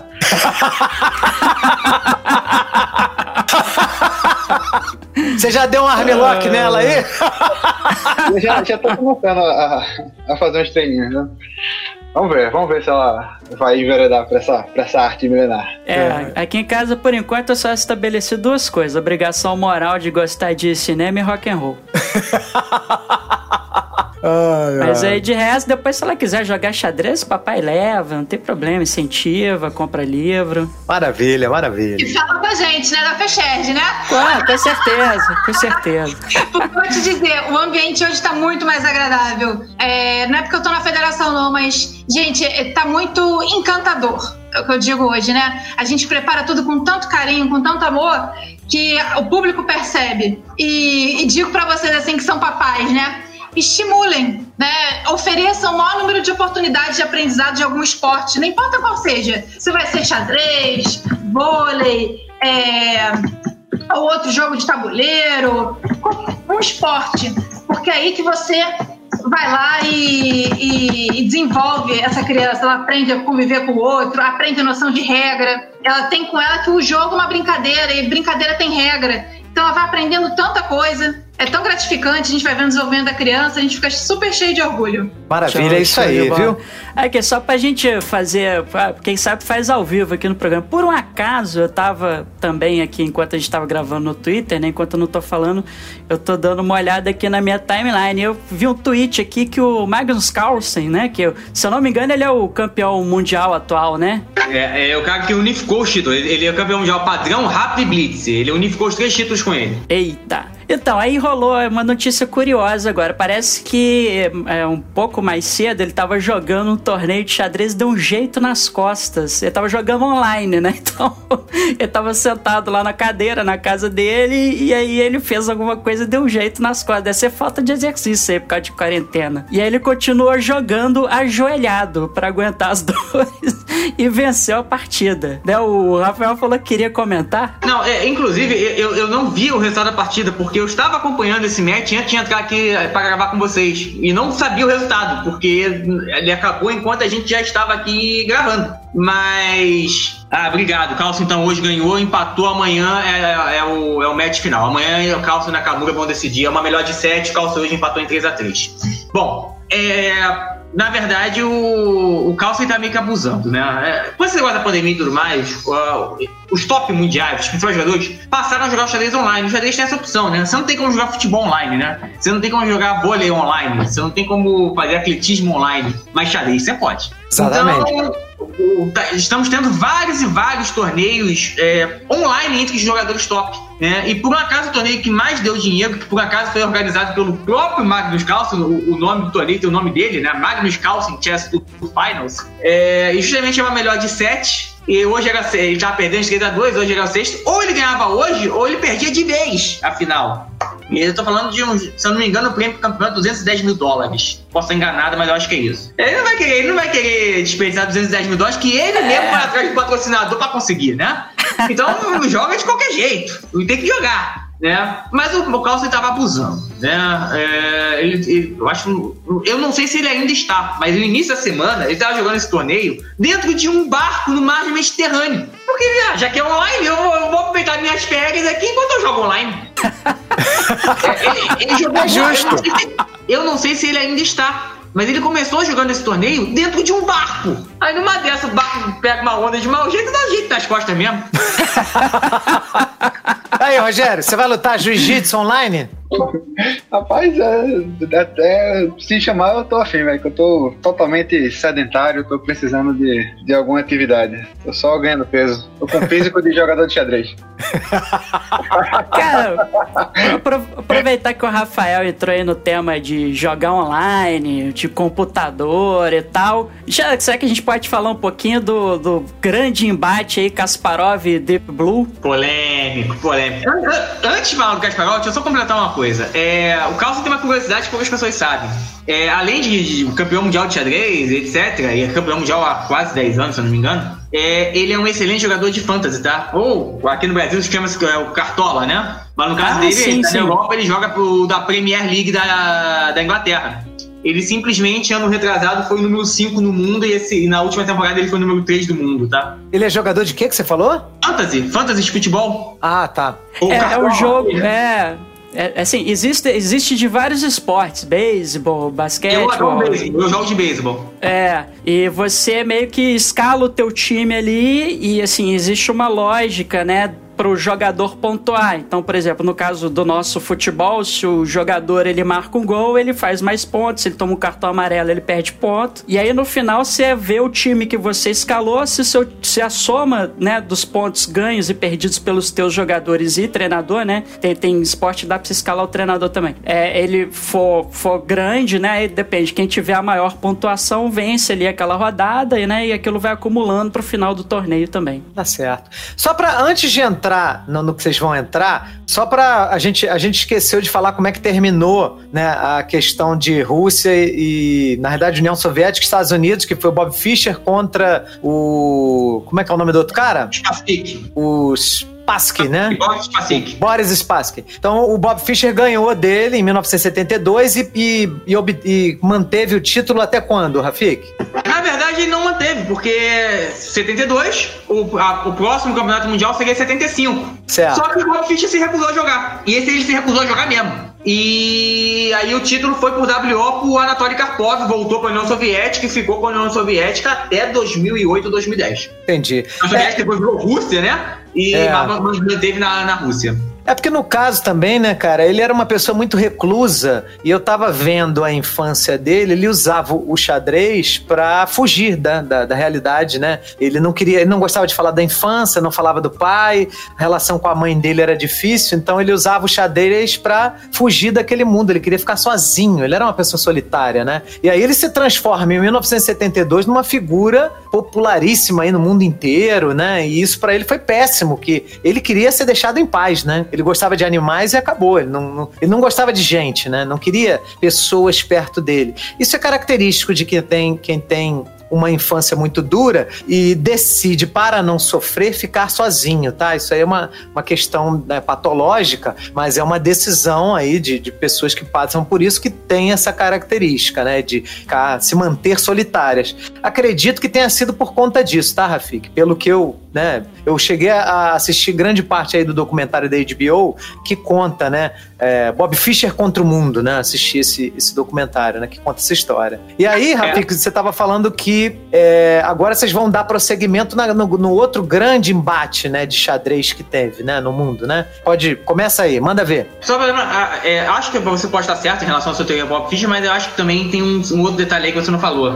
Na prática, em 72, o Bob Fischer estava cheio de vontade de mostrar a, a todo mundo que o capitalismo era superior ao socialismo. Em 75, ele já tinha perdido completamente a vontade de defender os Estados Unidos e o capitalismo. Mas, tanto é que mais tarde ele perdeu a cidadania americana, tá? Em 92 ele perdeu a cidadania americana, uma outra história. É, mas falando de Kasparov e Deep Blue, pra quem não sabe, foi a primeira vez que um computador teria ganho da, da- do ser humano. Como eu falei, a- os primeiros softwares de xadrez foram desenvolvidos ainda por Botvinnik lá no final da década de 40, início da década de 50. E, obviamente, eles eram muito ruins e muito piores do que os seres humanos naquela época. Só que a tecnologia vai evoluindo, né? o know-how vai evoluindo e os softwares também vão evoluindo. Até que chegou um ponto, a IBM fez um grande projeto, gastou muito dinheiro para fazer um programa que finalmente derrotaria o ser humano pela primeira vez na vida. E o nome desse negócio era Deep Blue. E não era um computador normal, tá, gente? O computador deveria ocupar talvez o tamanho da sala de qualquer um de vocês. Né? Aqueles computadores servidores gigantescos, cheios de processador, tá, tá, tá, tá, tá, tá, tá, tá, tá. E aí a IBM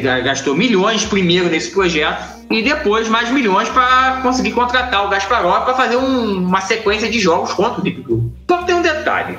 Hoje não é mais assim, mas naquela época, é, o computador tinha um grande problema. Do ponto de vista estratégico, o computador já era muito melhor que o ser humano. Isso, se eu não me engano, foi em 98. Acho que foi em 98, se eu não me engano. Não foi em 98, foi em 99. Finalzinho do século 20. A- a- o duelo do Kasparov duelo com o entre os dois, é. Eu acho que teve um primeiro match em 96, que o Kasparov ganhou, né? a- que era uma sequência de seis partidas, se eu não me engano. E ele ganhou de 4 a 2 e teve um segundo match em 97, que aí 97. foi o, né, o que rolou lá a história, né, e tal. O, o Kasparov ganhou o primeiro jogo, é, perdeu o segundo, eu acho que perdeu aí na sequência, acho que terminou 4 a 2 de novo. Não, não, ele Só abandonou que pro bem. Deep Blue, ele, Não, ele não, abandonou? Ele, não, ele abandonou antes. Eu acho que estava programado para seis partidas ele abandonou depois da terceira. Justamente o que eu, vou- o que eu vou explicar aqui agora. É, eu vou falar desse segundo match, o de 97. É, os computadores eles tinham um grande problema. Basicamente, você tem dois tipos, duas formas de se jogar xadrez. A primeira é, digamos assim, conquistar território. Né? Você vai melhorando suas pecinhas, as pecinhas vão tendo mais chances de jogar, e aí início você vai ganhando. Como se fosse uma guerra de atritos, né? Já que o xadrez é uma guerra entre dois exércitos, né? Você vai ganhando território aos pouquinhos até que chega um momento que seu adversário não tem mais o que fazer. Uma outra forma que a gente chama de tática, que são aquelas jogadas malucas, né? Você entrega uma peça pra ganhar atividade com as outras. Você dá dois peões, que aí o seu bispo joga mais.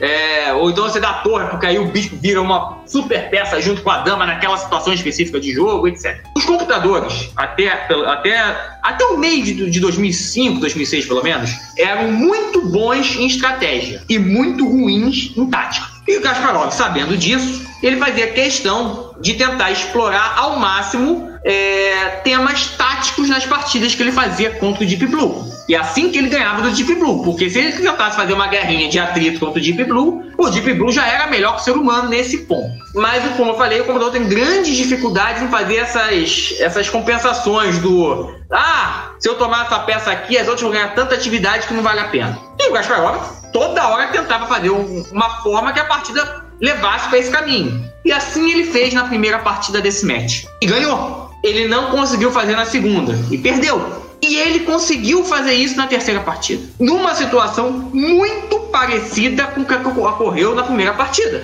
Que o Kasparov ganhou. Só que, por algum mistério, o mesmo problema que na partida 1 o Deep Blue não soube resolver, na partida 3 o Deep Blue soube resolver. E aí o Kasparov ficou possesso, dizendo: vocês estão estão roubando. O computador anteontem me mostrou que ele não sabia jogar essa posição. Como é que ele aprendeu a jogar em dois dias? Entendi. É. Aí. Ele, ele acusou a IBM de estar usando não só o poder de processamento do computador, mas também é, algum, algum recurso humano, né? Digamos assim. Eu vou- eu- Algumas jogadas seriam feitas, né, por, por Eu vou- grandes mestres, Vou alguma chegar coisa lá. assim. O líder desse projeto da IBM era um mestre internacional. Não era grande mestre, mas era um mestre nacional, ou seja, não era pouca coisa. É Miguel Ilescas. Em espanhol, Miguel Ilescas. E o Miguel Ilescas, assim como o Botvini, que além de grande jogador de xadrez, era também engenheiro de computação, tinha alguma coisa a ver com computação, computação e conhecia bastante de programas de computador. A posição dessa terceira partida é uma posição, digamos assim, relativamente fácil para um ser humano. Qualquer jogador de xadrez experiente olharia a posição e ia dizer: Não, eu não vou entregar essa peça que o Kasparov está dando, porque o Kasparov, no final das contas, vai ficar melhor. Mas, de novo, o Deep Blue caiu na armadilha no jogo 1. Por que, que não cairia no jogo 3? E aí o Kasparov acusou de, na verdade, o Miguel Ilesca ter, entre aspas, lá, na, digamos assim, no backstage, né, na- no camarim, o botão vermelho do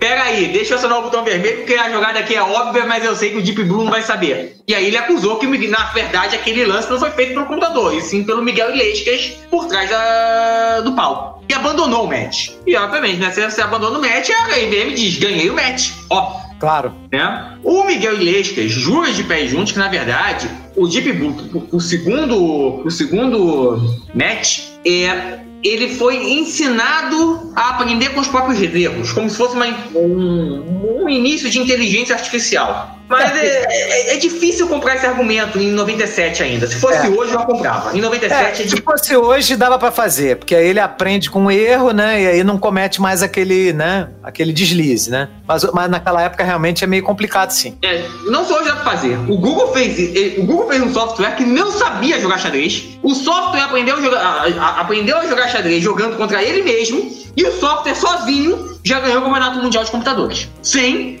a Google fazer nada. Né? Então, é, a inteligência artificial hoje é, é fantástica. É, É absurda. Mas em 97, eu não compro esse argumento. E eu vou ser sincero que eu tô do lado do Kasparov. Teve um botão vermelho ali. Teve uma inteligência artificial aí que eles fizeram pra lidar com as pessoas em redes sociais. Parece que a inteligência artificial se revoltou. Parece que. Não, não, não, Odeia não. seres Virou humanos, não nazista. foi? Não, ela virou nazista. Não, mas isso aí foi. Não, mas isso aí foi trollada da galera, né? Porque acho que era um, era- foi, foi um robô da Microsoft, né? Tinha um, né, um perfil, acho, no Twitter.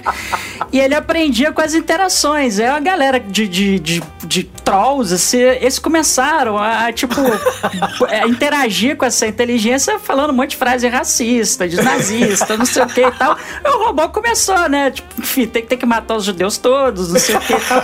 E a, a, a Microsoft teve que correr pra encerrar o projeto, assim, porque a galera. O ser humano é o pior tipo de gente, cara. Não tem como. Trollaram a porra do projeto. É.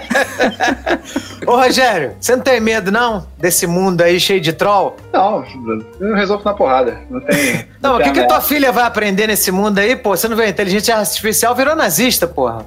Ela vai aprender na porrada também, feito pai.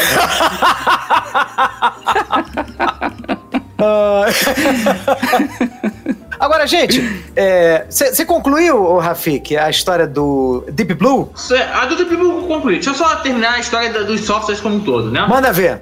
Bom, aí ficou essa história do ah, será que o computador ganhou realmente do. E se ficou essa polêmica que tá até hoje, o Kasparov não aceita essa derrota até hoje, e eu tô com o Kasparov. A verdade é que ah, os programas foram evoluindo, as tabelas de abertura foram evoluindo também. Em 2005, o Klemnik, que foi o campeão mundial que sucedeu o Kasparov, e até hoje o último campeão mundial russo, é, foi fazer um, um outro com um outro programa de computador e tomou uma- um vareio de 6 a 0 E aí não há a menor dúvida, o programa não roubou. Realmente, em 2005, é, a gente já pode dizer que as máquinas eram melhores que o, que o computador. E hoje, em 2020, qualquer software que você compra na esquina ganha do campeão mundial. É mesmo, Rafik? É, não tem, hoje, não tem hoje como, qualquer né, cara? É muita ganha. evolução, muita evolução. Hoje, qualquer programinha de xadrez qualquer ganha. Só pra você ter uma ideia, tá? Mais ou menos o, o rating é como a gente chama a quan- a quantidade de pontos que mede a sua força, mais ou menos, no xadrez, tá? É um sistema de pontuação do xadrez que, inclusive, até a FIFA adotou pro ranking FIFA a partir do ano passado. É,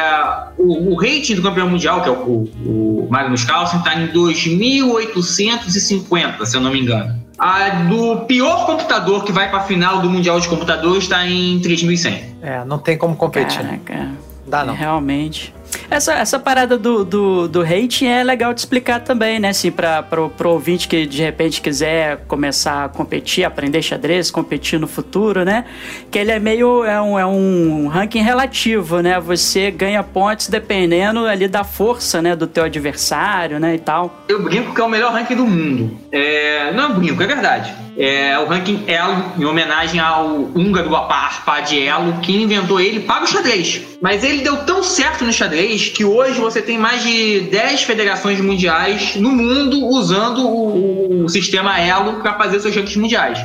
Entre eles, a FIFA, de futebol, a Federação Internacional de Basquete, a Federação Internacional de Atismo ah, e a Federação Internacional de Vôlei, que ia mudar. Mas não conseguiu mudar porque o primeiro torneio que ia ser feito de acordo com o novo ranking ia ser em julho, mas aí o Covid não deixou, né? É, Mas basicamente é o seguinte: o- os jogadores eles têm. Os jogadores que já têm o ranking, eles têm lá uma pontuação que mede a sua força. Basicamente, se você perde de um jogador mais fraco, você perde mais pontos. Se você ganha de um jogador muito mais forte que você, você ganha muito mais pontos que o normal.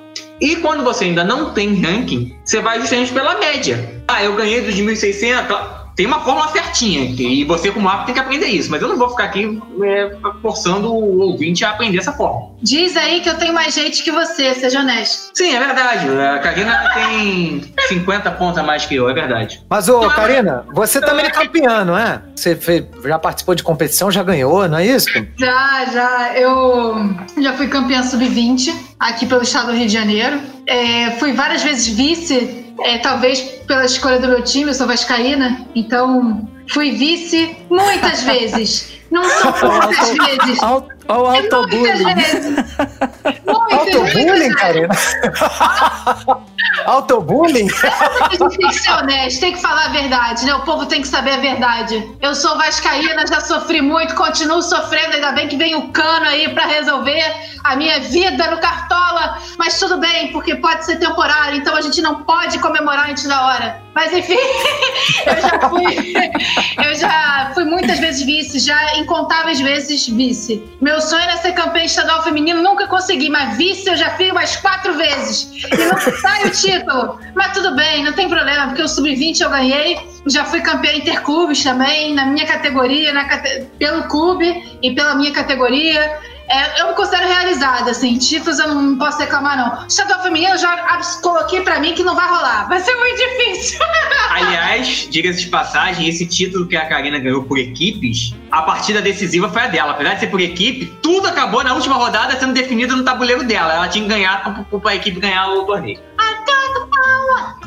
É, eu sei. A, a- a Karina é resposta, sinistra. Uma resposta, é. É, é o- é o exato oposto de mim. O único título que eu tenho é por equipes também, é há uns 10 anos antes da Karina, mas eu ganhei como capitão da equipe. E a minha, a minha grande força como capitão foi só ter me escalado em uma rodada. O famoso mochila, né? Que só, só vai carregado. ao, meu, ao meu favor, nessa, nessa rodada que eu me escalei, a partida decisiva da rodada foi a minha. E eu ganhei. Mas assim, é, eu- eu- eu- você como capitão, você tem que saber que você tem que botar o melhor do time. E você tem que saber que você não é o melhor do time. Então eu simplesmente só me escalei uma vez e para não mais depois. Mas eu sempre fui um bom estrategista. Então eu sabia assim, ó, empata aqui que lá tá ganho. Empata lá que aqui tá ganho. E, e assim eu- a gente conseguiu montar e ganhou o campeonato por 5 milésimos. Que é a menor vantagem possível imaginar. Caraca. Mas ganhou. é- Que importa é ganhar bola na rede, né, Karina? Isso é menor que diferença de pole position na Fórmula 1. O que vale na história depois não vai ser o como, e sim o que aconteceu, né? Vai ser Não, não importa. Quem, quem, quem ganhou a medalha lá, o troféu de campeão, fo- foram vocês. Então, Claro. Pois é, e eu lembro que nesse, nesse dia foi tão engraçado, voltando até pro quando a gente falou do xadrez feminino, né? É, tinha um rapaz, ele já não é bem um rapaz, né? Já é um homem feito. Ele não se escalou porque ele perdeu pra mim algumas vezes. E ele não queria perder pra mim porque eu era mulher. Aí ele colocou um outro cara lá. Aí, eu não adiantou muito, não. e dizia, olha só, quando é pra ser, é pra ser. Eu tava com confiança ali, ninguém ia tirar de mim, não.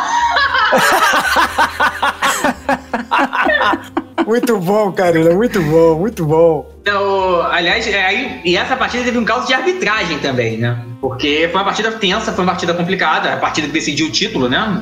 E eu era o um dos árbitros principais do torneio. E aí, alguém me cutuca e diz: Rafik, afinal, no meio do, xadrez eu sempre sou Rafik, tá? É, o. Rafik, vai lá pra partida da Karina porque tá dando rolo. É- é- tem que ter um árbitro ali olhando o tempo inteiro pra não dar problema. Falei, beleza. Só que assim, tem quatro árbitros, você vai. Na época, nós éramos casados. Você vai pedir justamente pro marido da jogadora que tá jogando pra arbitrar a partida? É isso mesmo? Essa arbitragem aí, É. né? Vai, vai, não vai, E não vai foi, ser. Foi nessa que a imparcial. Karina foi campeã? Não, aí eu falei, não me chama. Chama o Marcelo, que é o, o- é o que tava dividindo comigo a, a posição de árbitro principal. Chama o Marcelo, tem que ser o Marcelo. Eu não posso, gente. Eu sou, eu sou suspeito, literalmente. Não posso. Sou- aliás, pela regra do, do direito brasileiro, eu sou nem suspeito, eu sou impedido. É pior. Não é? Eu não posso arbitrar aquilo. Mas assim, vocês podem ver, a gente é, é ex-casal, a gente é muito amigo. A gente tem uma cumplicidade e um respeito muito grande. Não, mas, a, ó, mas ó, eu percebi que quem manda aí permanece, né? A hierarquia permanece. É ex-casal, mas a hierarquia permanece. É ou não é? É, Mais ou menos. Não é bem assim, não. É, é, basicamente, é, é, é cada um faz o que quiser. Pô, Eu, eu, eu acho que a última palavra é sempre dele, né? Sim, senhora. É, sim, senhora. Eu, eu percebi também que a última palavra é sua. na, época, na época do casamento era a mesma, mas daí eu me revoltei e hoje não é. Aqui, é só uma dúvida, uma dúvida assim. É, é lenda ou é fato? Tirou o dedo da peça, não, não tem volta. É assim? Como é, como é que é? Fala, fala pra gente assim um pouco, como é que é arbitrar, assim, o, o, o, o, xadrez, assim? Quais são as tretas, os problemas que podem acontecer, assim, numa partida? Olha, depende muito do nível da partida, porque, por exemplo, as tretas que podem acontecer num torneio, vamos supor, para definir o campeão estadual absoluto, é o torneio mais forte do estado, é um. São tretas, digamos assim, mais técnicas, que tem a ver ali com detalhes da regra, etc. Se você vai arbitrar uma partida de crianças, pode acontecer de tudo. Qualquer, qualquer coisa que você possa imaginar e aquilo que você não imagina pode acontecer uma partida de criança. Mas assim, sim, não é, não é lenda.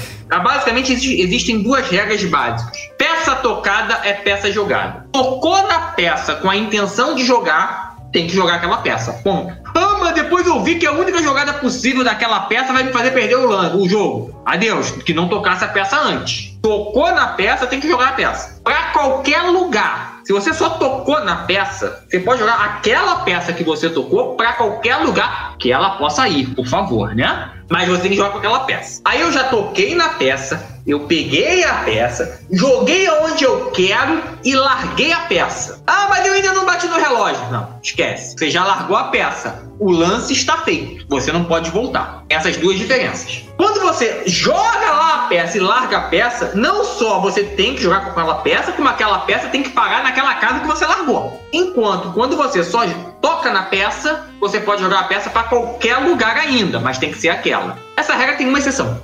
Eu peguei meu cavalo, joguei meu cavalo, larguei meu cavalo. Mas o cavalo, por algum motivo da regra, não pode ir para aquela casa. É um lance irregular. Se o lance é proibido pela regra, enquanto você não bater no relógio, você pode voltar ao lance. Mas tem que jogar com o cavalo. Caso o cavalo tenha algum lance possível. É. Deu para entender a regra? Deu. Sim, sim. Se não tiver lance possível, a, a peça fica parada e você perde a, a rodada. Você perde a, Não, não, a não. Se movimentação. não, tiver lance, se não tiver lance possível com aquela peça, você está liberado para tocar em outra peça e jogar com outra peça. Ah, ok. É, você, tipo, você pegou o cavalo e o cavalo tá preso por todos os lados. É, O cavalo não, né? Porque o cavalo é o único que pode saltar, né? Mas você pegou o bispo, né? Mas tá no início do jogo antes, você não pode movimentar o bispo, né? Aí você pode escolher, né, o peão pra poder iniciar, porque você tem que iniciar com o peão mesmo. Exatamente. Em alguns casos do jogo pode ser um cavalo sim, tá? Vamos supor que o cavalo esteja no meio do caminho entre a peça adversária e o rei. É, você nunca pode colocar o seu próprio rei sob ataque, tá? Se por acaso o cavalo estiver no meio do caminho entre a peça e o rei, se eu tiro o cavalo, o meu rei vai ficar atacado. Mas eu não posso deixar meu rei atacado, então o cavalo tá preso.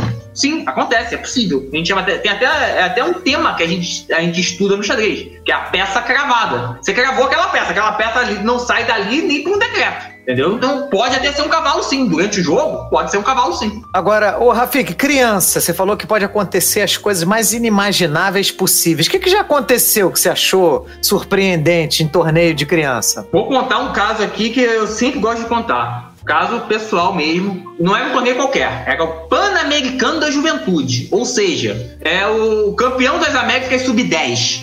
É, nesse caso é o torneio da Sub-10. Ou seja, 9 anos, 8 anos, por aí, né? É, entre 9 e 10 anos. No xadrez, normalmente a gente faz de 2 em 2 anos. Sub-8, sub-10, sub-12, sub-14. Então, É. é 9 e 10 anos. Entre um colo... Acho que era entre um colombiano e um venezuelano. Posso enganar, mas eu tenho quase certeza que era entre um colombiano e um venezuelano. E era xadrez relâmpago, ou seja, aquele xadrez rapidíssimo. Tá, tá, tá, tá. Mal começou a rodada, um minuto. Eu tô resolvendo um problema em outra mesa, né? Lembrando, como eu falei, muitas vezes a gente arbitra mais de uma partida ao mesmo tempo.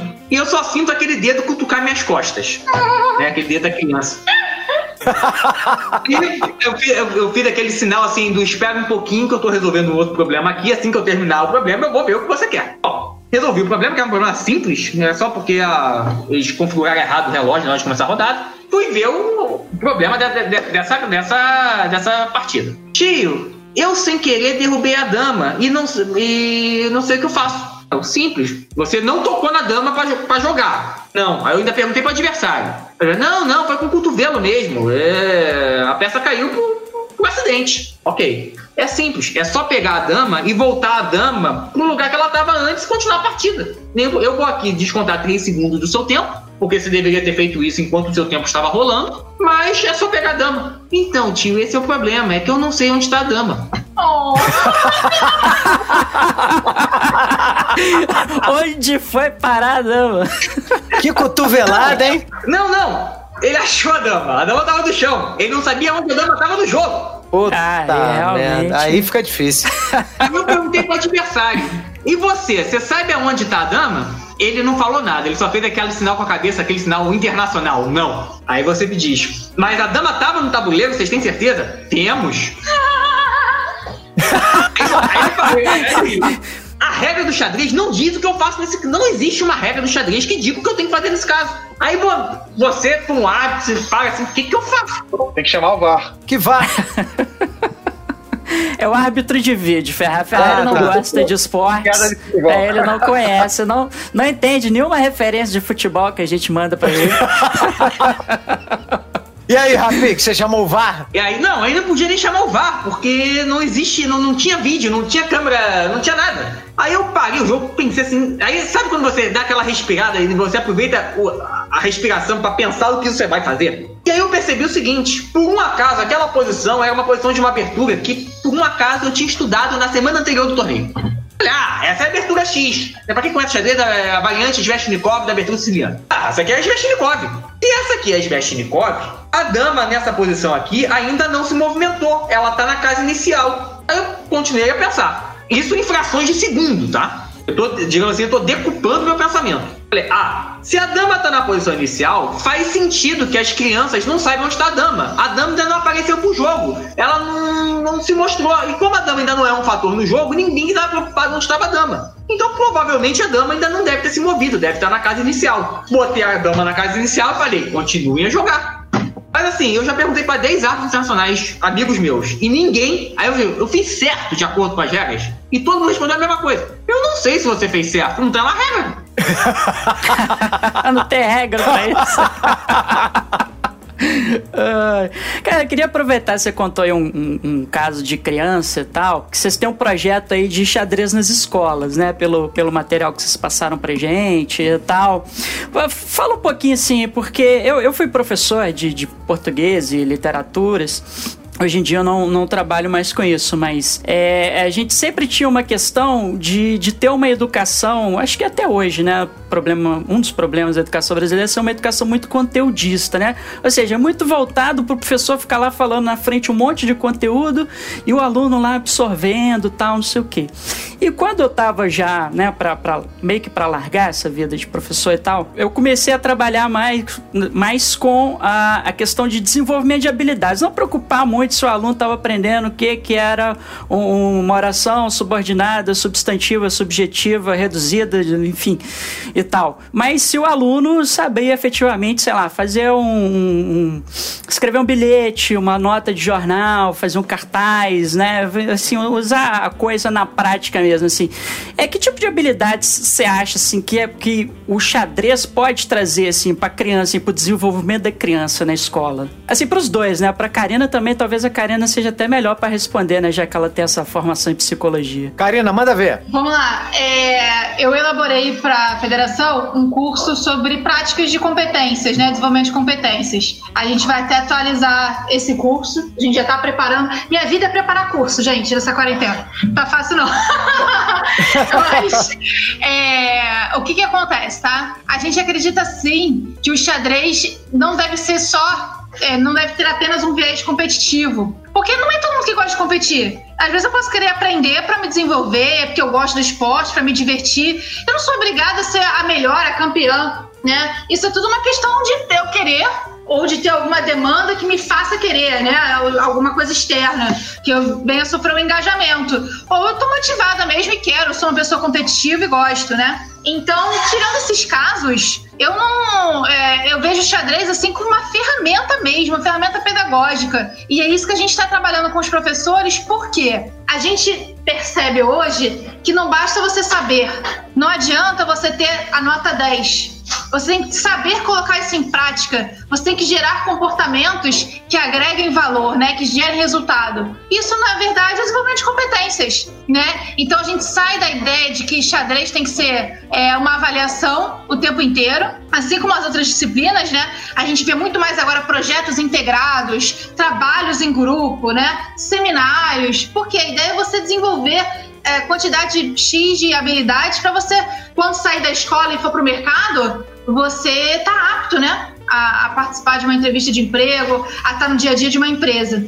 Então, quando a gente fala em xadrez, a primeira coisa que vem na cabeça, capacidade de planejamento. Você tem que saber muito bem o que você quer. Você quer ganhar o jogo? Então vamos lá. Plano. Você está desenvolvendo suas peças. Primeiro passo. Segundo passo, entender a sua estrutura, entender a debilidade do seu adversário você tentar entender qual é a estratégia dele, o que, que ele está querendo, né? E a partir de você entender o seu contexto, né, entender, é, compreender a sua situação, o seu momento, você criar ali é, um plano para sua vitória. Isso na vida você vai utilizar. É o tempo inteiro assim. Se você quer ser a psicóloga referência no Rio de Janeiro em recrutamento e seleção de estagiários, você vai ter que entender quem são as pessoas que trabalham com isso, qual é o cenário, qual é o perfil desse, desses candidatos, o que, que os jovens querem hoje para o mercado, né, na, quando eles vão trabalhar, o que, que eles desejam, qual é a cobrança, a expectativa em cima deles. Então, fazer uma análise, né? Uma análise aí de cenário. É uma outra habilidade hoje que eu vejo que é possível trabalhar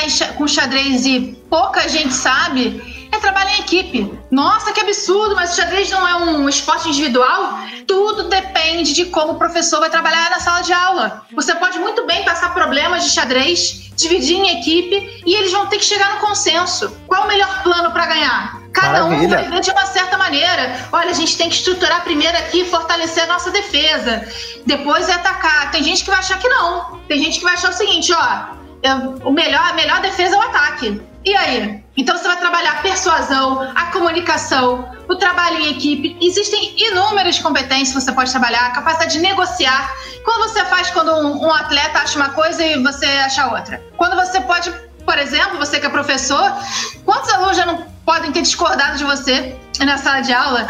E como é que ele vai negociar, argumentar, persuadir você, né? Então, isso acontece frequentemente. É, é aquilo que eu falo: o xadrez ensina muito mais do que inteligência. Até porque quando a gente vai observar na vida, em diversas profissões, ou qualquer coisa que você faça, não é a sua nota, a sua capacidade de intele né, intelectual que vai definir onde você vai chegar. O que define é a sua garra. É você entender que o seu objetivo está lá na frente.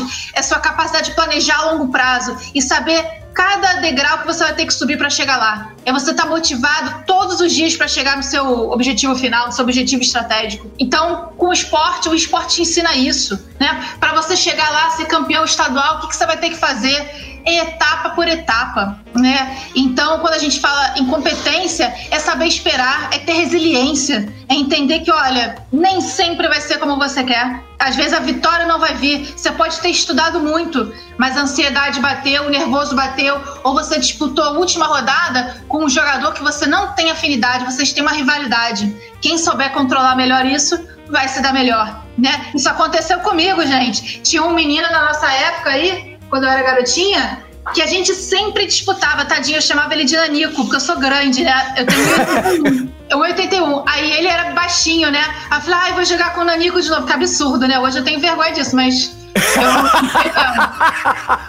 e você vê, na época era pau a pau um com o outro. Hoje o garoto é sensacional. O garoto aí é mestre feed, né? Que é um dos, uma das situações que a gente tem no xadrez. Um excelente professor um conhecimento de xadrez assim absurdo. Eu bato palma para ele. Eu reconheço o quanto ele evoluiu e eu virei cartola, cada um com as suas escolhas. então, assim, é, é, é, sabe, é reconhecer, é você também saber reconhecer quando você falhou e tentar consertar, é entender que erro faz parte do aprendizado. O xadrez ensina isso o tempo inteiro, o esporte ensina. Então, é, eu, eu, vejo muito por esse lado, sabe? E no curso eu trabalho diretamente assim: eu explico o que é competência e faço dinâmicas com os professores para eles entenderem, beleza, como é que eu vou aplicar isso no meu dia a dia de sala de aula? Que competência eu vou ensinar? Como eu vou ensinar? Qual estratégia é, didática eu vou usar? Que espaço livre vou dar para os alunos para eles pensarem e discutirem? Né? Hoje, nota de prova não significa mais nada. A gente tem que ver aí que ó, o mundo está mudando, o cenário educacional está mudando, as exigências estão mudando, a gente está tendo aula via, via Zoom, via Meet, via Teams, a gente está, olha, olha onde a gente chegou. Se a gente não se adaptar à nova realidade, a gente vai ficar ultrapassado, né? E já Verdade. estamos, né? Então, é Verdade. bom a gente se tocar nisso aí. Não sei se eu te respondi, mas Respondeu belamente, respondeu. é por esse lado. É, Karina, você estava falando que você estava estudando muito a questão da garra, né, da vontade de vencer. Isso é uma das coisas que você entende que é um ganho quando a pessoa estuda o xadrez e pratica, né? Isso, isso. É, a garra, o que, que acontece, né?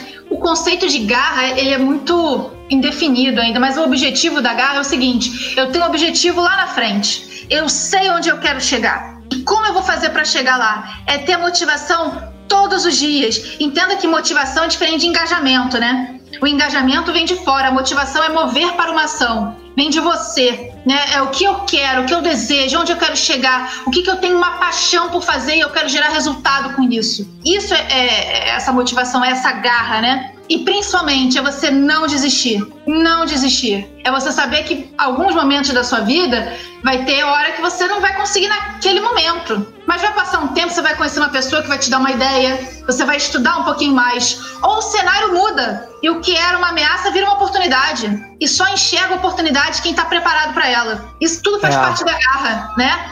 Então, quando a gente fala em esporte, tem muito a ver com isso. É você entender, olha só, eu tô me dedicando, eu sei onde eu quero chegar. Isso gera um controle da ansiedade, né? Sim, você, sim. você ter um autocontrole, você saber do seu potencial e você vai gerar é, pensamentos positivos sobre você. Você vai entender a situação, você vai saber: eu estudei, eu treinei, eu batalhei, eu sei onde eu vou chegar. E eu sei que para chegar lá eu vou ter que passar por esse desafio aqui. E não importa qual seja o resultado aqui, nesse momento. Eu sei que daqui eu vou tirar lições. E eu vou usar essas lições para chegar à vitória na próxima vez se eu precisar. Esse é o pensamento, esse é o mindset. É.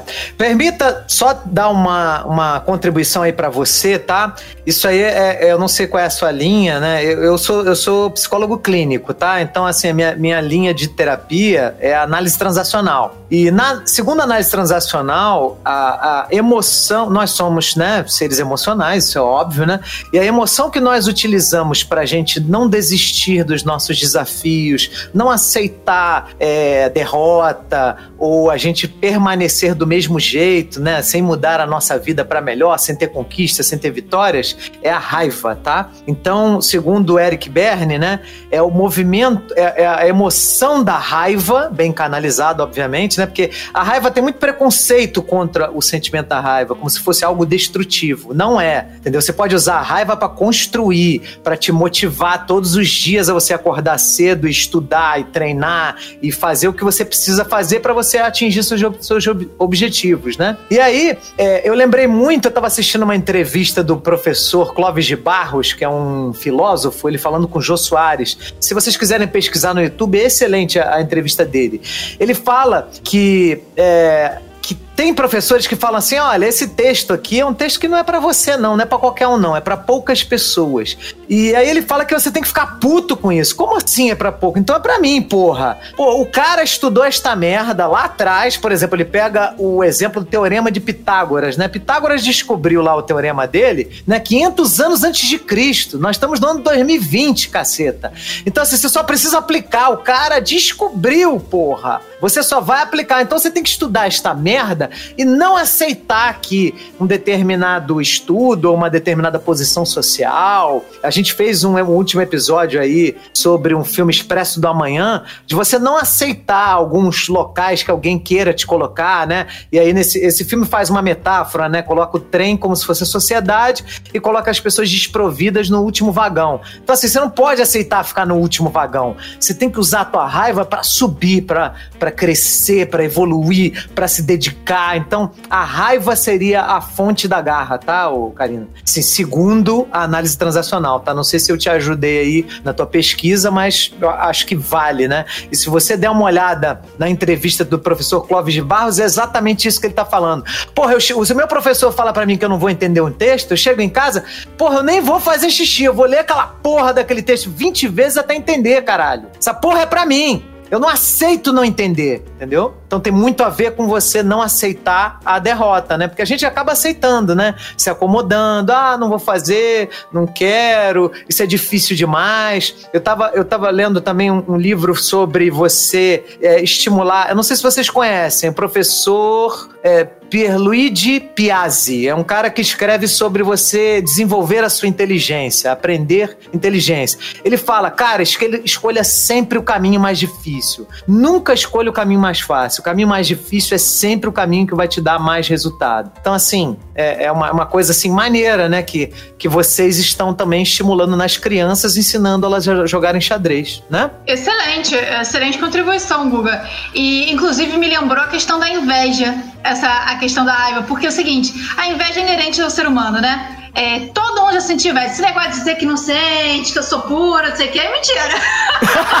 todo mundo sente, isso é normal. A diferença é como você vai usar essa inveja, né? Como é que você vai usar? Você vai usar pra subir sem pisar nos outros, né? Mas você vai usar pra, poxa, eu quero chegar onde essa pessoa chegou. Então eu vou estudar, vou trabalhar, vou adquirir competências, eu vou fazer um trabalho voluntário, enfim, eu vou me mover, né? É, eu acho é interessante também, me lembrou essa, essa questão, porque raiva todo mundo também sente, né? É, são sentimentos Segundo, são Ber, se- segundo Berne, Karina, raiva é um sentimento natural. Todos os seres humanos, seres humanos nascem com raiva. É raiva, tristeza, afeto, alegria e medo, tá? São cinco, cinco emoções naturais, segundo Eric Berne, segundo a análise transacional. Todos os outros sentimentos a gente aprende em sociedade e são sentimentos falsos. Ele chama de emoções de disfarce. Ele inclui também a inve- a inveja nisso aí, tá? Mas, ok, é é uma forma de você trabalhar e a tua transformar a tua inveja em admiração, né? Porque assim, é comum você ter em, outro, em outras culturas pessoas bem-sucedidas sendo estudadas, né? Você estudar uma pessoa que fez sucesso, né? E, e seguir o caminho dela, né? É comum, é legal. Sim, sim, é, é excelente contribuição, Guga. Muito bom. Muito, muito, muito, muito. Hum. Tá, não, vocês é que estão dando aula aqui. Vocês é que estão Ô, dando aula aqui. ô, Rogério, enquanto esses dois aí ficam discutindo psicologia, vamos discutir e debater aqui as mudanças da, da reforma tributária em relação à Zona Franca de Manaus? Pô, Caraca, direito tributário a hora dessa. Ô, Rafik, você é advogado também? Porque o, o Rogério e o Marcos são advogados também. Sim, exatamente, eu sou, eu sou advogado. Ah, olha aí. Tá vendo? Tá vendo, Karina? Agora a gente ficou em minoria. Um dos motivos que me levou à arbitragem, inclusive. É, né? Eita, nós. Tá certo. Pô, é justiça. Checkmate. Gente, agora a gente vai fazer um espaço aqui para considerações finais, tá? Então, geralmente a gente discute alguma obra, algum filme, mas nesse caso a gente tá discutindo um esporte, né? E aí eu quero, eu vou abrir aí o espaço, né, para cada um de nós aqui falarmos alguma coisa que vocês acham que faltou, que vocês queriam trazer, alguma coisa que vocês querem complementar, tá? Rafik, considerações finais aí sobre essa nossa discussão sobre o xadrez, sobre o que o xadrez pode trazer de bom para as pessoas, sobre esse esporte, né? Que é um esporte de reis, né? É, apesar da. Só comple- complementar uma coisa que eu queria falar, mas aí vocês mudaram o assunto e eu acabei perdendo, perdendo o barco, eu falo agora. Manda ver. Tanto é um, apesar de um esporte individual, tanto é um esporte coletivo, como a Karina falou mais cedo, que a Rússia, apesar de ter a melhor equipe no papel, a trocentas. é, Atenção, a gente chama de Olimpíada de Xadrez, mas não tem nada a ver com os Jogos Olímpicos, tá? É só o nome que é emprestado, tá? É um torneio só de xadrez, não tem nada a ver com os Jogos Olímpicos. Acontece de dois em dois anos e reúne todos os países do mundo. É, a Rússia na Olimpíada não ganha uma Olimpíada de Xadrez desde 2004. E olha, tem de dois em dois anos. Mas a Rússia é sempre a equipe melhor ranqueada no início do torneio, mas não consegue ganhar justamente porque os seus quatro jogadores jogam quatro partidas completamente diferentes, não sabem jogar em equipe. E aí a Rússia está sem ganhar desde a época de Kasparov. Então, Então o xadrez também é um esporte em equipe. Maneiro. Maneiro, maneiro, maneiro. Karina, você tem alguma consideração final a fazer sobre o esporte, sobre a sua relação com o xadrez? Então, é, como eu disse, né, eu comecei muito novinha. Né, eu com sete anos já estava brincando de xadrez, fui pro clube e eu tenho muito a agradecer ao esporte, né? Eu acho que eu me tornei uma mulher muito é, vocês usaram o termo diferenciado, né? Mas eu acho que eu tenho, eu consegui aprender tantas coisas com xadrez. Eu aprendi a respeitar a diversidade, né? A gente vê pessoas de todos os níveis sociais, pessoas com estilos diferentes, idades diferentes, pensamentos completamente diferentes. E você, quando tá no xadrez, como não existe diferença de força por causa da idade, né? O que importa é o quanto você estuda e quanto você tá maduro, né? É, eu aprendi desde cedo a ouvir, a me colocar, a ter o meu espaço, respeitar o espaço do outro dentro do esporte, respeitar a vitória do adversário, entender quando eu, eu erro e perco, é, reconhecer também as minhas vitórias, as minhas conquistas, saber por que, que eu cheguei lá. É, eu brinco na época de ser vice e tal, mas eu não tenho essa comigo o rancor de ser vice. Eu falo brincando e de coração mesmo, porque tá competindo, tá com as meninas, tá de- me divertindo, pra mim é, é- é muito mais importante. Eu sou uma boa é uma boa perdedora, como eu digo, né? Eu não fico com raiva, eu não, eu não tenho sentimento pra mim. Eu entendo que se eu estudo, batalho, me dedico, é natural que a minha expectativa sobre a minha vitória seja maior. Quando eu reconheço que, olha, eu não estudei tanto quanto outra pessoa, é merecido que ela ganhe. O xadrez me ensinou isso e isso vai ser aplicado para a vida. Então, quando eu entro para a Federação 2017, eu tenho, eu me sinto numa dívida com a FECHERG, porque essa entidade, ela me ensinou muito. Ela me transformou numa pessoa muito melhor, uma pessoa que é, tem uma visão hoje da vida, graças ao xadrez, que me marca e marca a vida das outras pessoas também, porque a gente acaba contribuindo, né? Então, tudo que eu faço na federação tem muito amor, tem muito carinho, porque eu quero que as crianças hoje, trabalho muito com crianças na federação, né? Tenham a experiência maravilhosa, encantadora que eu tive. Eu pude participar de um campeonato brasileiro, eu quero que as crianças possam participar, não importa se ela eh, tem uma, eh, uma renda pequena, né, ou uma renda maior, elas têm que ter essa oportunidade, é justo que elas tenham. Então, eu quero passar o melhor do que eu vivi para elas, eu quero deixar minha contribuição, deixar o meu nome ali na história da federação. É, e dizer assim que eu sou muito agradecida por tudo, agradeço a vocês pelo convite, tá? Foi muito, muito legal, muito bacana participar com vocês, vocês são divertidíssimos. Eu É, adorei também, Karina. Eu Ah, abri- demais. agradeço. Agradecimento aqui pelo Papo Furado também, que vocês são ótimos, tá? Obrigada, uma diversidade de conhecimentos que é tão agregador e é muito bom, muito bom estar com vocês. E pedir aqui, né, pra galera, já que eu sou vice de comunicações, eu que faço a gestão da marca da Fecherge. curtam, curtam a gente no Facebook, que é Fecherge. Se escreve F-E-X-E-R-J, porque o RJ é do Rio de Janeiro. E no Instagram é arroba fecherge.oficial. Tem sempre vídeo meu lá, eu ponho às vezes o Rafik pra gravar vídeo também. Tem uma galera super legal, os atletas novos, a gente tá cheio de conteúdo bacana. E se você tiver qualquer dúvida, obviamente, sobre o esporte, pode escrever pra gente, a gente responde. Você escolhe tudo que a gente faz o que você quiser.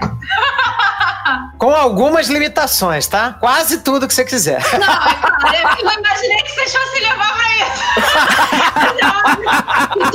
Ah, aqui no Papo Furado tem que tomar cuidado. Tem que tomar cuidado com as promessas que você vai fazer. Tudo tem que ter bom senso, bom senso. Rogerinho, você tem uma consideração final a fazer sobre xadrez? Não, então, pô, dá, dá parabéns aí pra, pra Karine e pro, pro Rafael. Pô, fico feliz, assim, eu também venho do, do esporte amador, assim, não, não tem muito. Não tem um destaque, né? Feito futebol, tem outros esportes assim. Pô, é muito bacana ver o, o, o carinho, né? O amor que vocês têm pelo xadrez. E pô, fico feliz que, a, que o Rio de Janeiro tá bem representado aí com vocês. E, pô, tô até a fim de jogar xadrezinho agora. Maravilha. Marcão? Acho que eu não, não tenho muito mais o que falar, né? Como a gente tá acostumado muito a falar de filme, né? De série e tal, assim, eu, eu tava mais acostumado com as representações cinematográficas, né? Em, em audiovisual do xadrez, né? Assim, se a gente pagar, parar pra observar, o xadrez entra muito na cultura e no imaginário das pessoas como uma forma de. como várias formas, né? Num filme, ele pode né, indicar que um personagem, por exemplo, é, o- é- é o líder estratégico ali de uma equipe, né? Então você tá ali no filme que você tem uma equipe formada, aí geralmente para simbolizar que o cara ali que é o, a mente por trás de tudo, né? O cara joga xadrez, né? Às vezes joga xadrez com ele mesmo, né? Para indicar também que ele não tem um adversário à altura dele, né? Então esse é o simbolismo que o xadrez tem, que eu acho que é bom até a Karina e o Rafik terem participado, porque o projeto deles é exatamente desmistificar isso, né? Que você precisa ser um super gênio para poder é, é, jogar xadrez, né? Mas é, é uma imagem que a própria, o próprio Hollywood, os próprios filmes ajudam a construir, né? Tá, tá imbuída aí no imaginário das pessoas, né? Xadrez também na- nos filmes e nas séries, né? Serve para você ah, representar às vezes um embate é, entre duas posições filosóficas, né? Então você tem, por exemplo, o clássico, né? Que é o sétimo selo, né? Que aí o, o cavaleiro, né? Vai jogar xadrez contra a morte. Então você tem ali até uma questão metafísica, existencial envolvida nessa disputa de xadrez que tem no filme. Entre várias outras representações, inclusive é, é, filmes que retratam episódios da história do xadrez, né? Tem um filme que é com o Tobey Maguire, né? Que fez o Homem-Aranha lá nos primeiros filmes do Sam Raimi, né? Que chama é, Pound Sacrifice. Eu não sei como é que foi traduzido em português, O mas dono o, do jogo. o nome do jogo, né? Porque o título original é o, Sacrifício do Peão, né? O dono do o dono jogo. do jogo. Dono. É, que aí conta exatamente isso que a gente abordou da história do embate do Bob Fischer com o. o o, o né? Esqueci o nome do cara. Mas enfim, e todo o contexto de Guerra Fria que o filme traz também, né? Então é, eu, eu, eu vou mais pra esse lado, porque realmente assim, eu já joguei xadrez na minha vida, mas assim, digamos assim, hoje em dia eu digo que eu sei mexer as peças, não sei jogar. Eu sei mexer as peças. Mas eu admiro muito, assim, quem Já se tá melhor dedica do que eu. isso. Mas eu admiro muito quem se dedica a isso e eu acho que é um, um jogo excelente exatamente para o desenvolvimento de habilidades, como a Karina explicou aí brilhantemente. Não tenho nada a acrescentar. Isso aí. É, cara, eu também, eu não vou falar porra nenhuma, que eu sou um bosta aqui, tá? Então, é, eu vou deixar as considerações finais com o Rafik e com a Karina, porque. Eu só acho muito legal, assim, a gente é, ter um tipo de dedicação a algo que nos traga algum tipo de enriquecimento, desenvolvimento pessoal, sabe? Então, é muito legal. Ah, é- é, se você se interessou, se você escutou esse programa aí e, né, e tá interessado no xadrez, é um, um excelente esporte para você praticar, tá? Para, para, para, para, para, para, para tudo, para tudo. Cara, para com essa merda. Vocês estão- me zoando, cara. Tetris, é isso mesmo? Tetris? Esse cara veio aqui, entrou no programa, invadiu, né? Porque o programa de xadrez foi. Só, a gente só fez o programa de xadrez porque nós rece... eu falei mal de Tetris e recebemos um e-mail dizendo que Tetris era muito bom, que, ele... que a pessoa jogava Tetris pra né, treinar a sua habilidade no xadrez. Aí a gente quis fazer esse programa em homenagem a, a esse nosso ouvinte, né? E aí, né, olha aí a jogada do destino, Xbox Series Series X, né? Que é a próxima geração do, do console da Microsoft, que vai ser lançado agora no Natal. Tinha um Halo Infinite para lançar, que é um jogo exclusivo deles. Seria o carro-chefe do lançamento. E aí, Andrés, o que que apareceu lá na, na, na conferência lá que a Xbox mostrou lá? O principal carro-chefe do lançamento da próxima geração do game deles. Olha o macaco!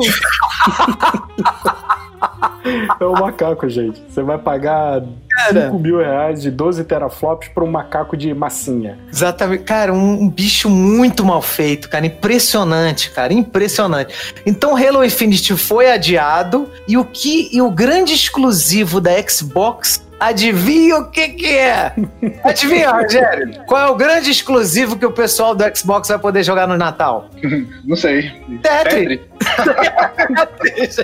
Não, não, não, não, não. Peraí, peraí, peraí. Você não tá sabendo, não? Eles cancelaram o Tetris. Não, não. Cancelar. Se Não. forem can- Halo Infinite, né? Não, o Tetris também. Eles vão lançar agora o Pega Vareta. Ah, deu que deu a geração aí, ó.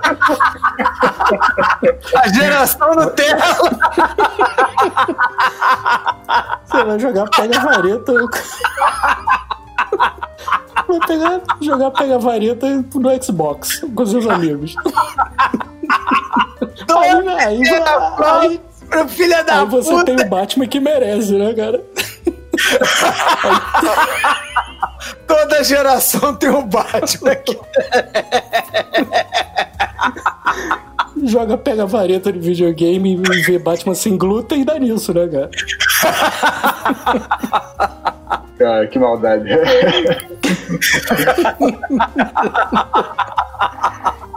É, é, É, o pior é que queimou todas as possibilidades de ter um patrocínio da, da Xbox algum dia aqui no Papo Furado. Não, a gente arruma briga com todo mundo. Palhaço. é, tem- A gente entrou na Comic Con e deu tapa na cara de todo mundo, dedo no cu e foi embora. O nego falou: Que isso? Que que é isso?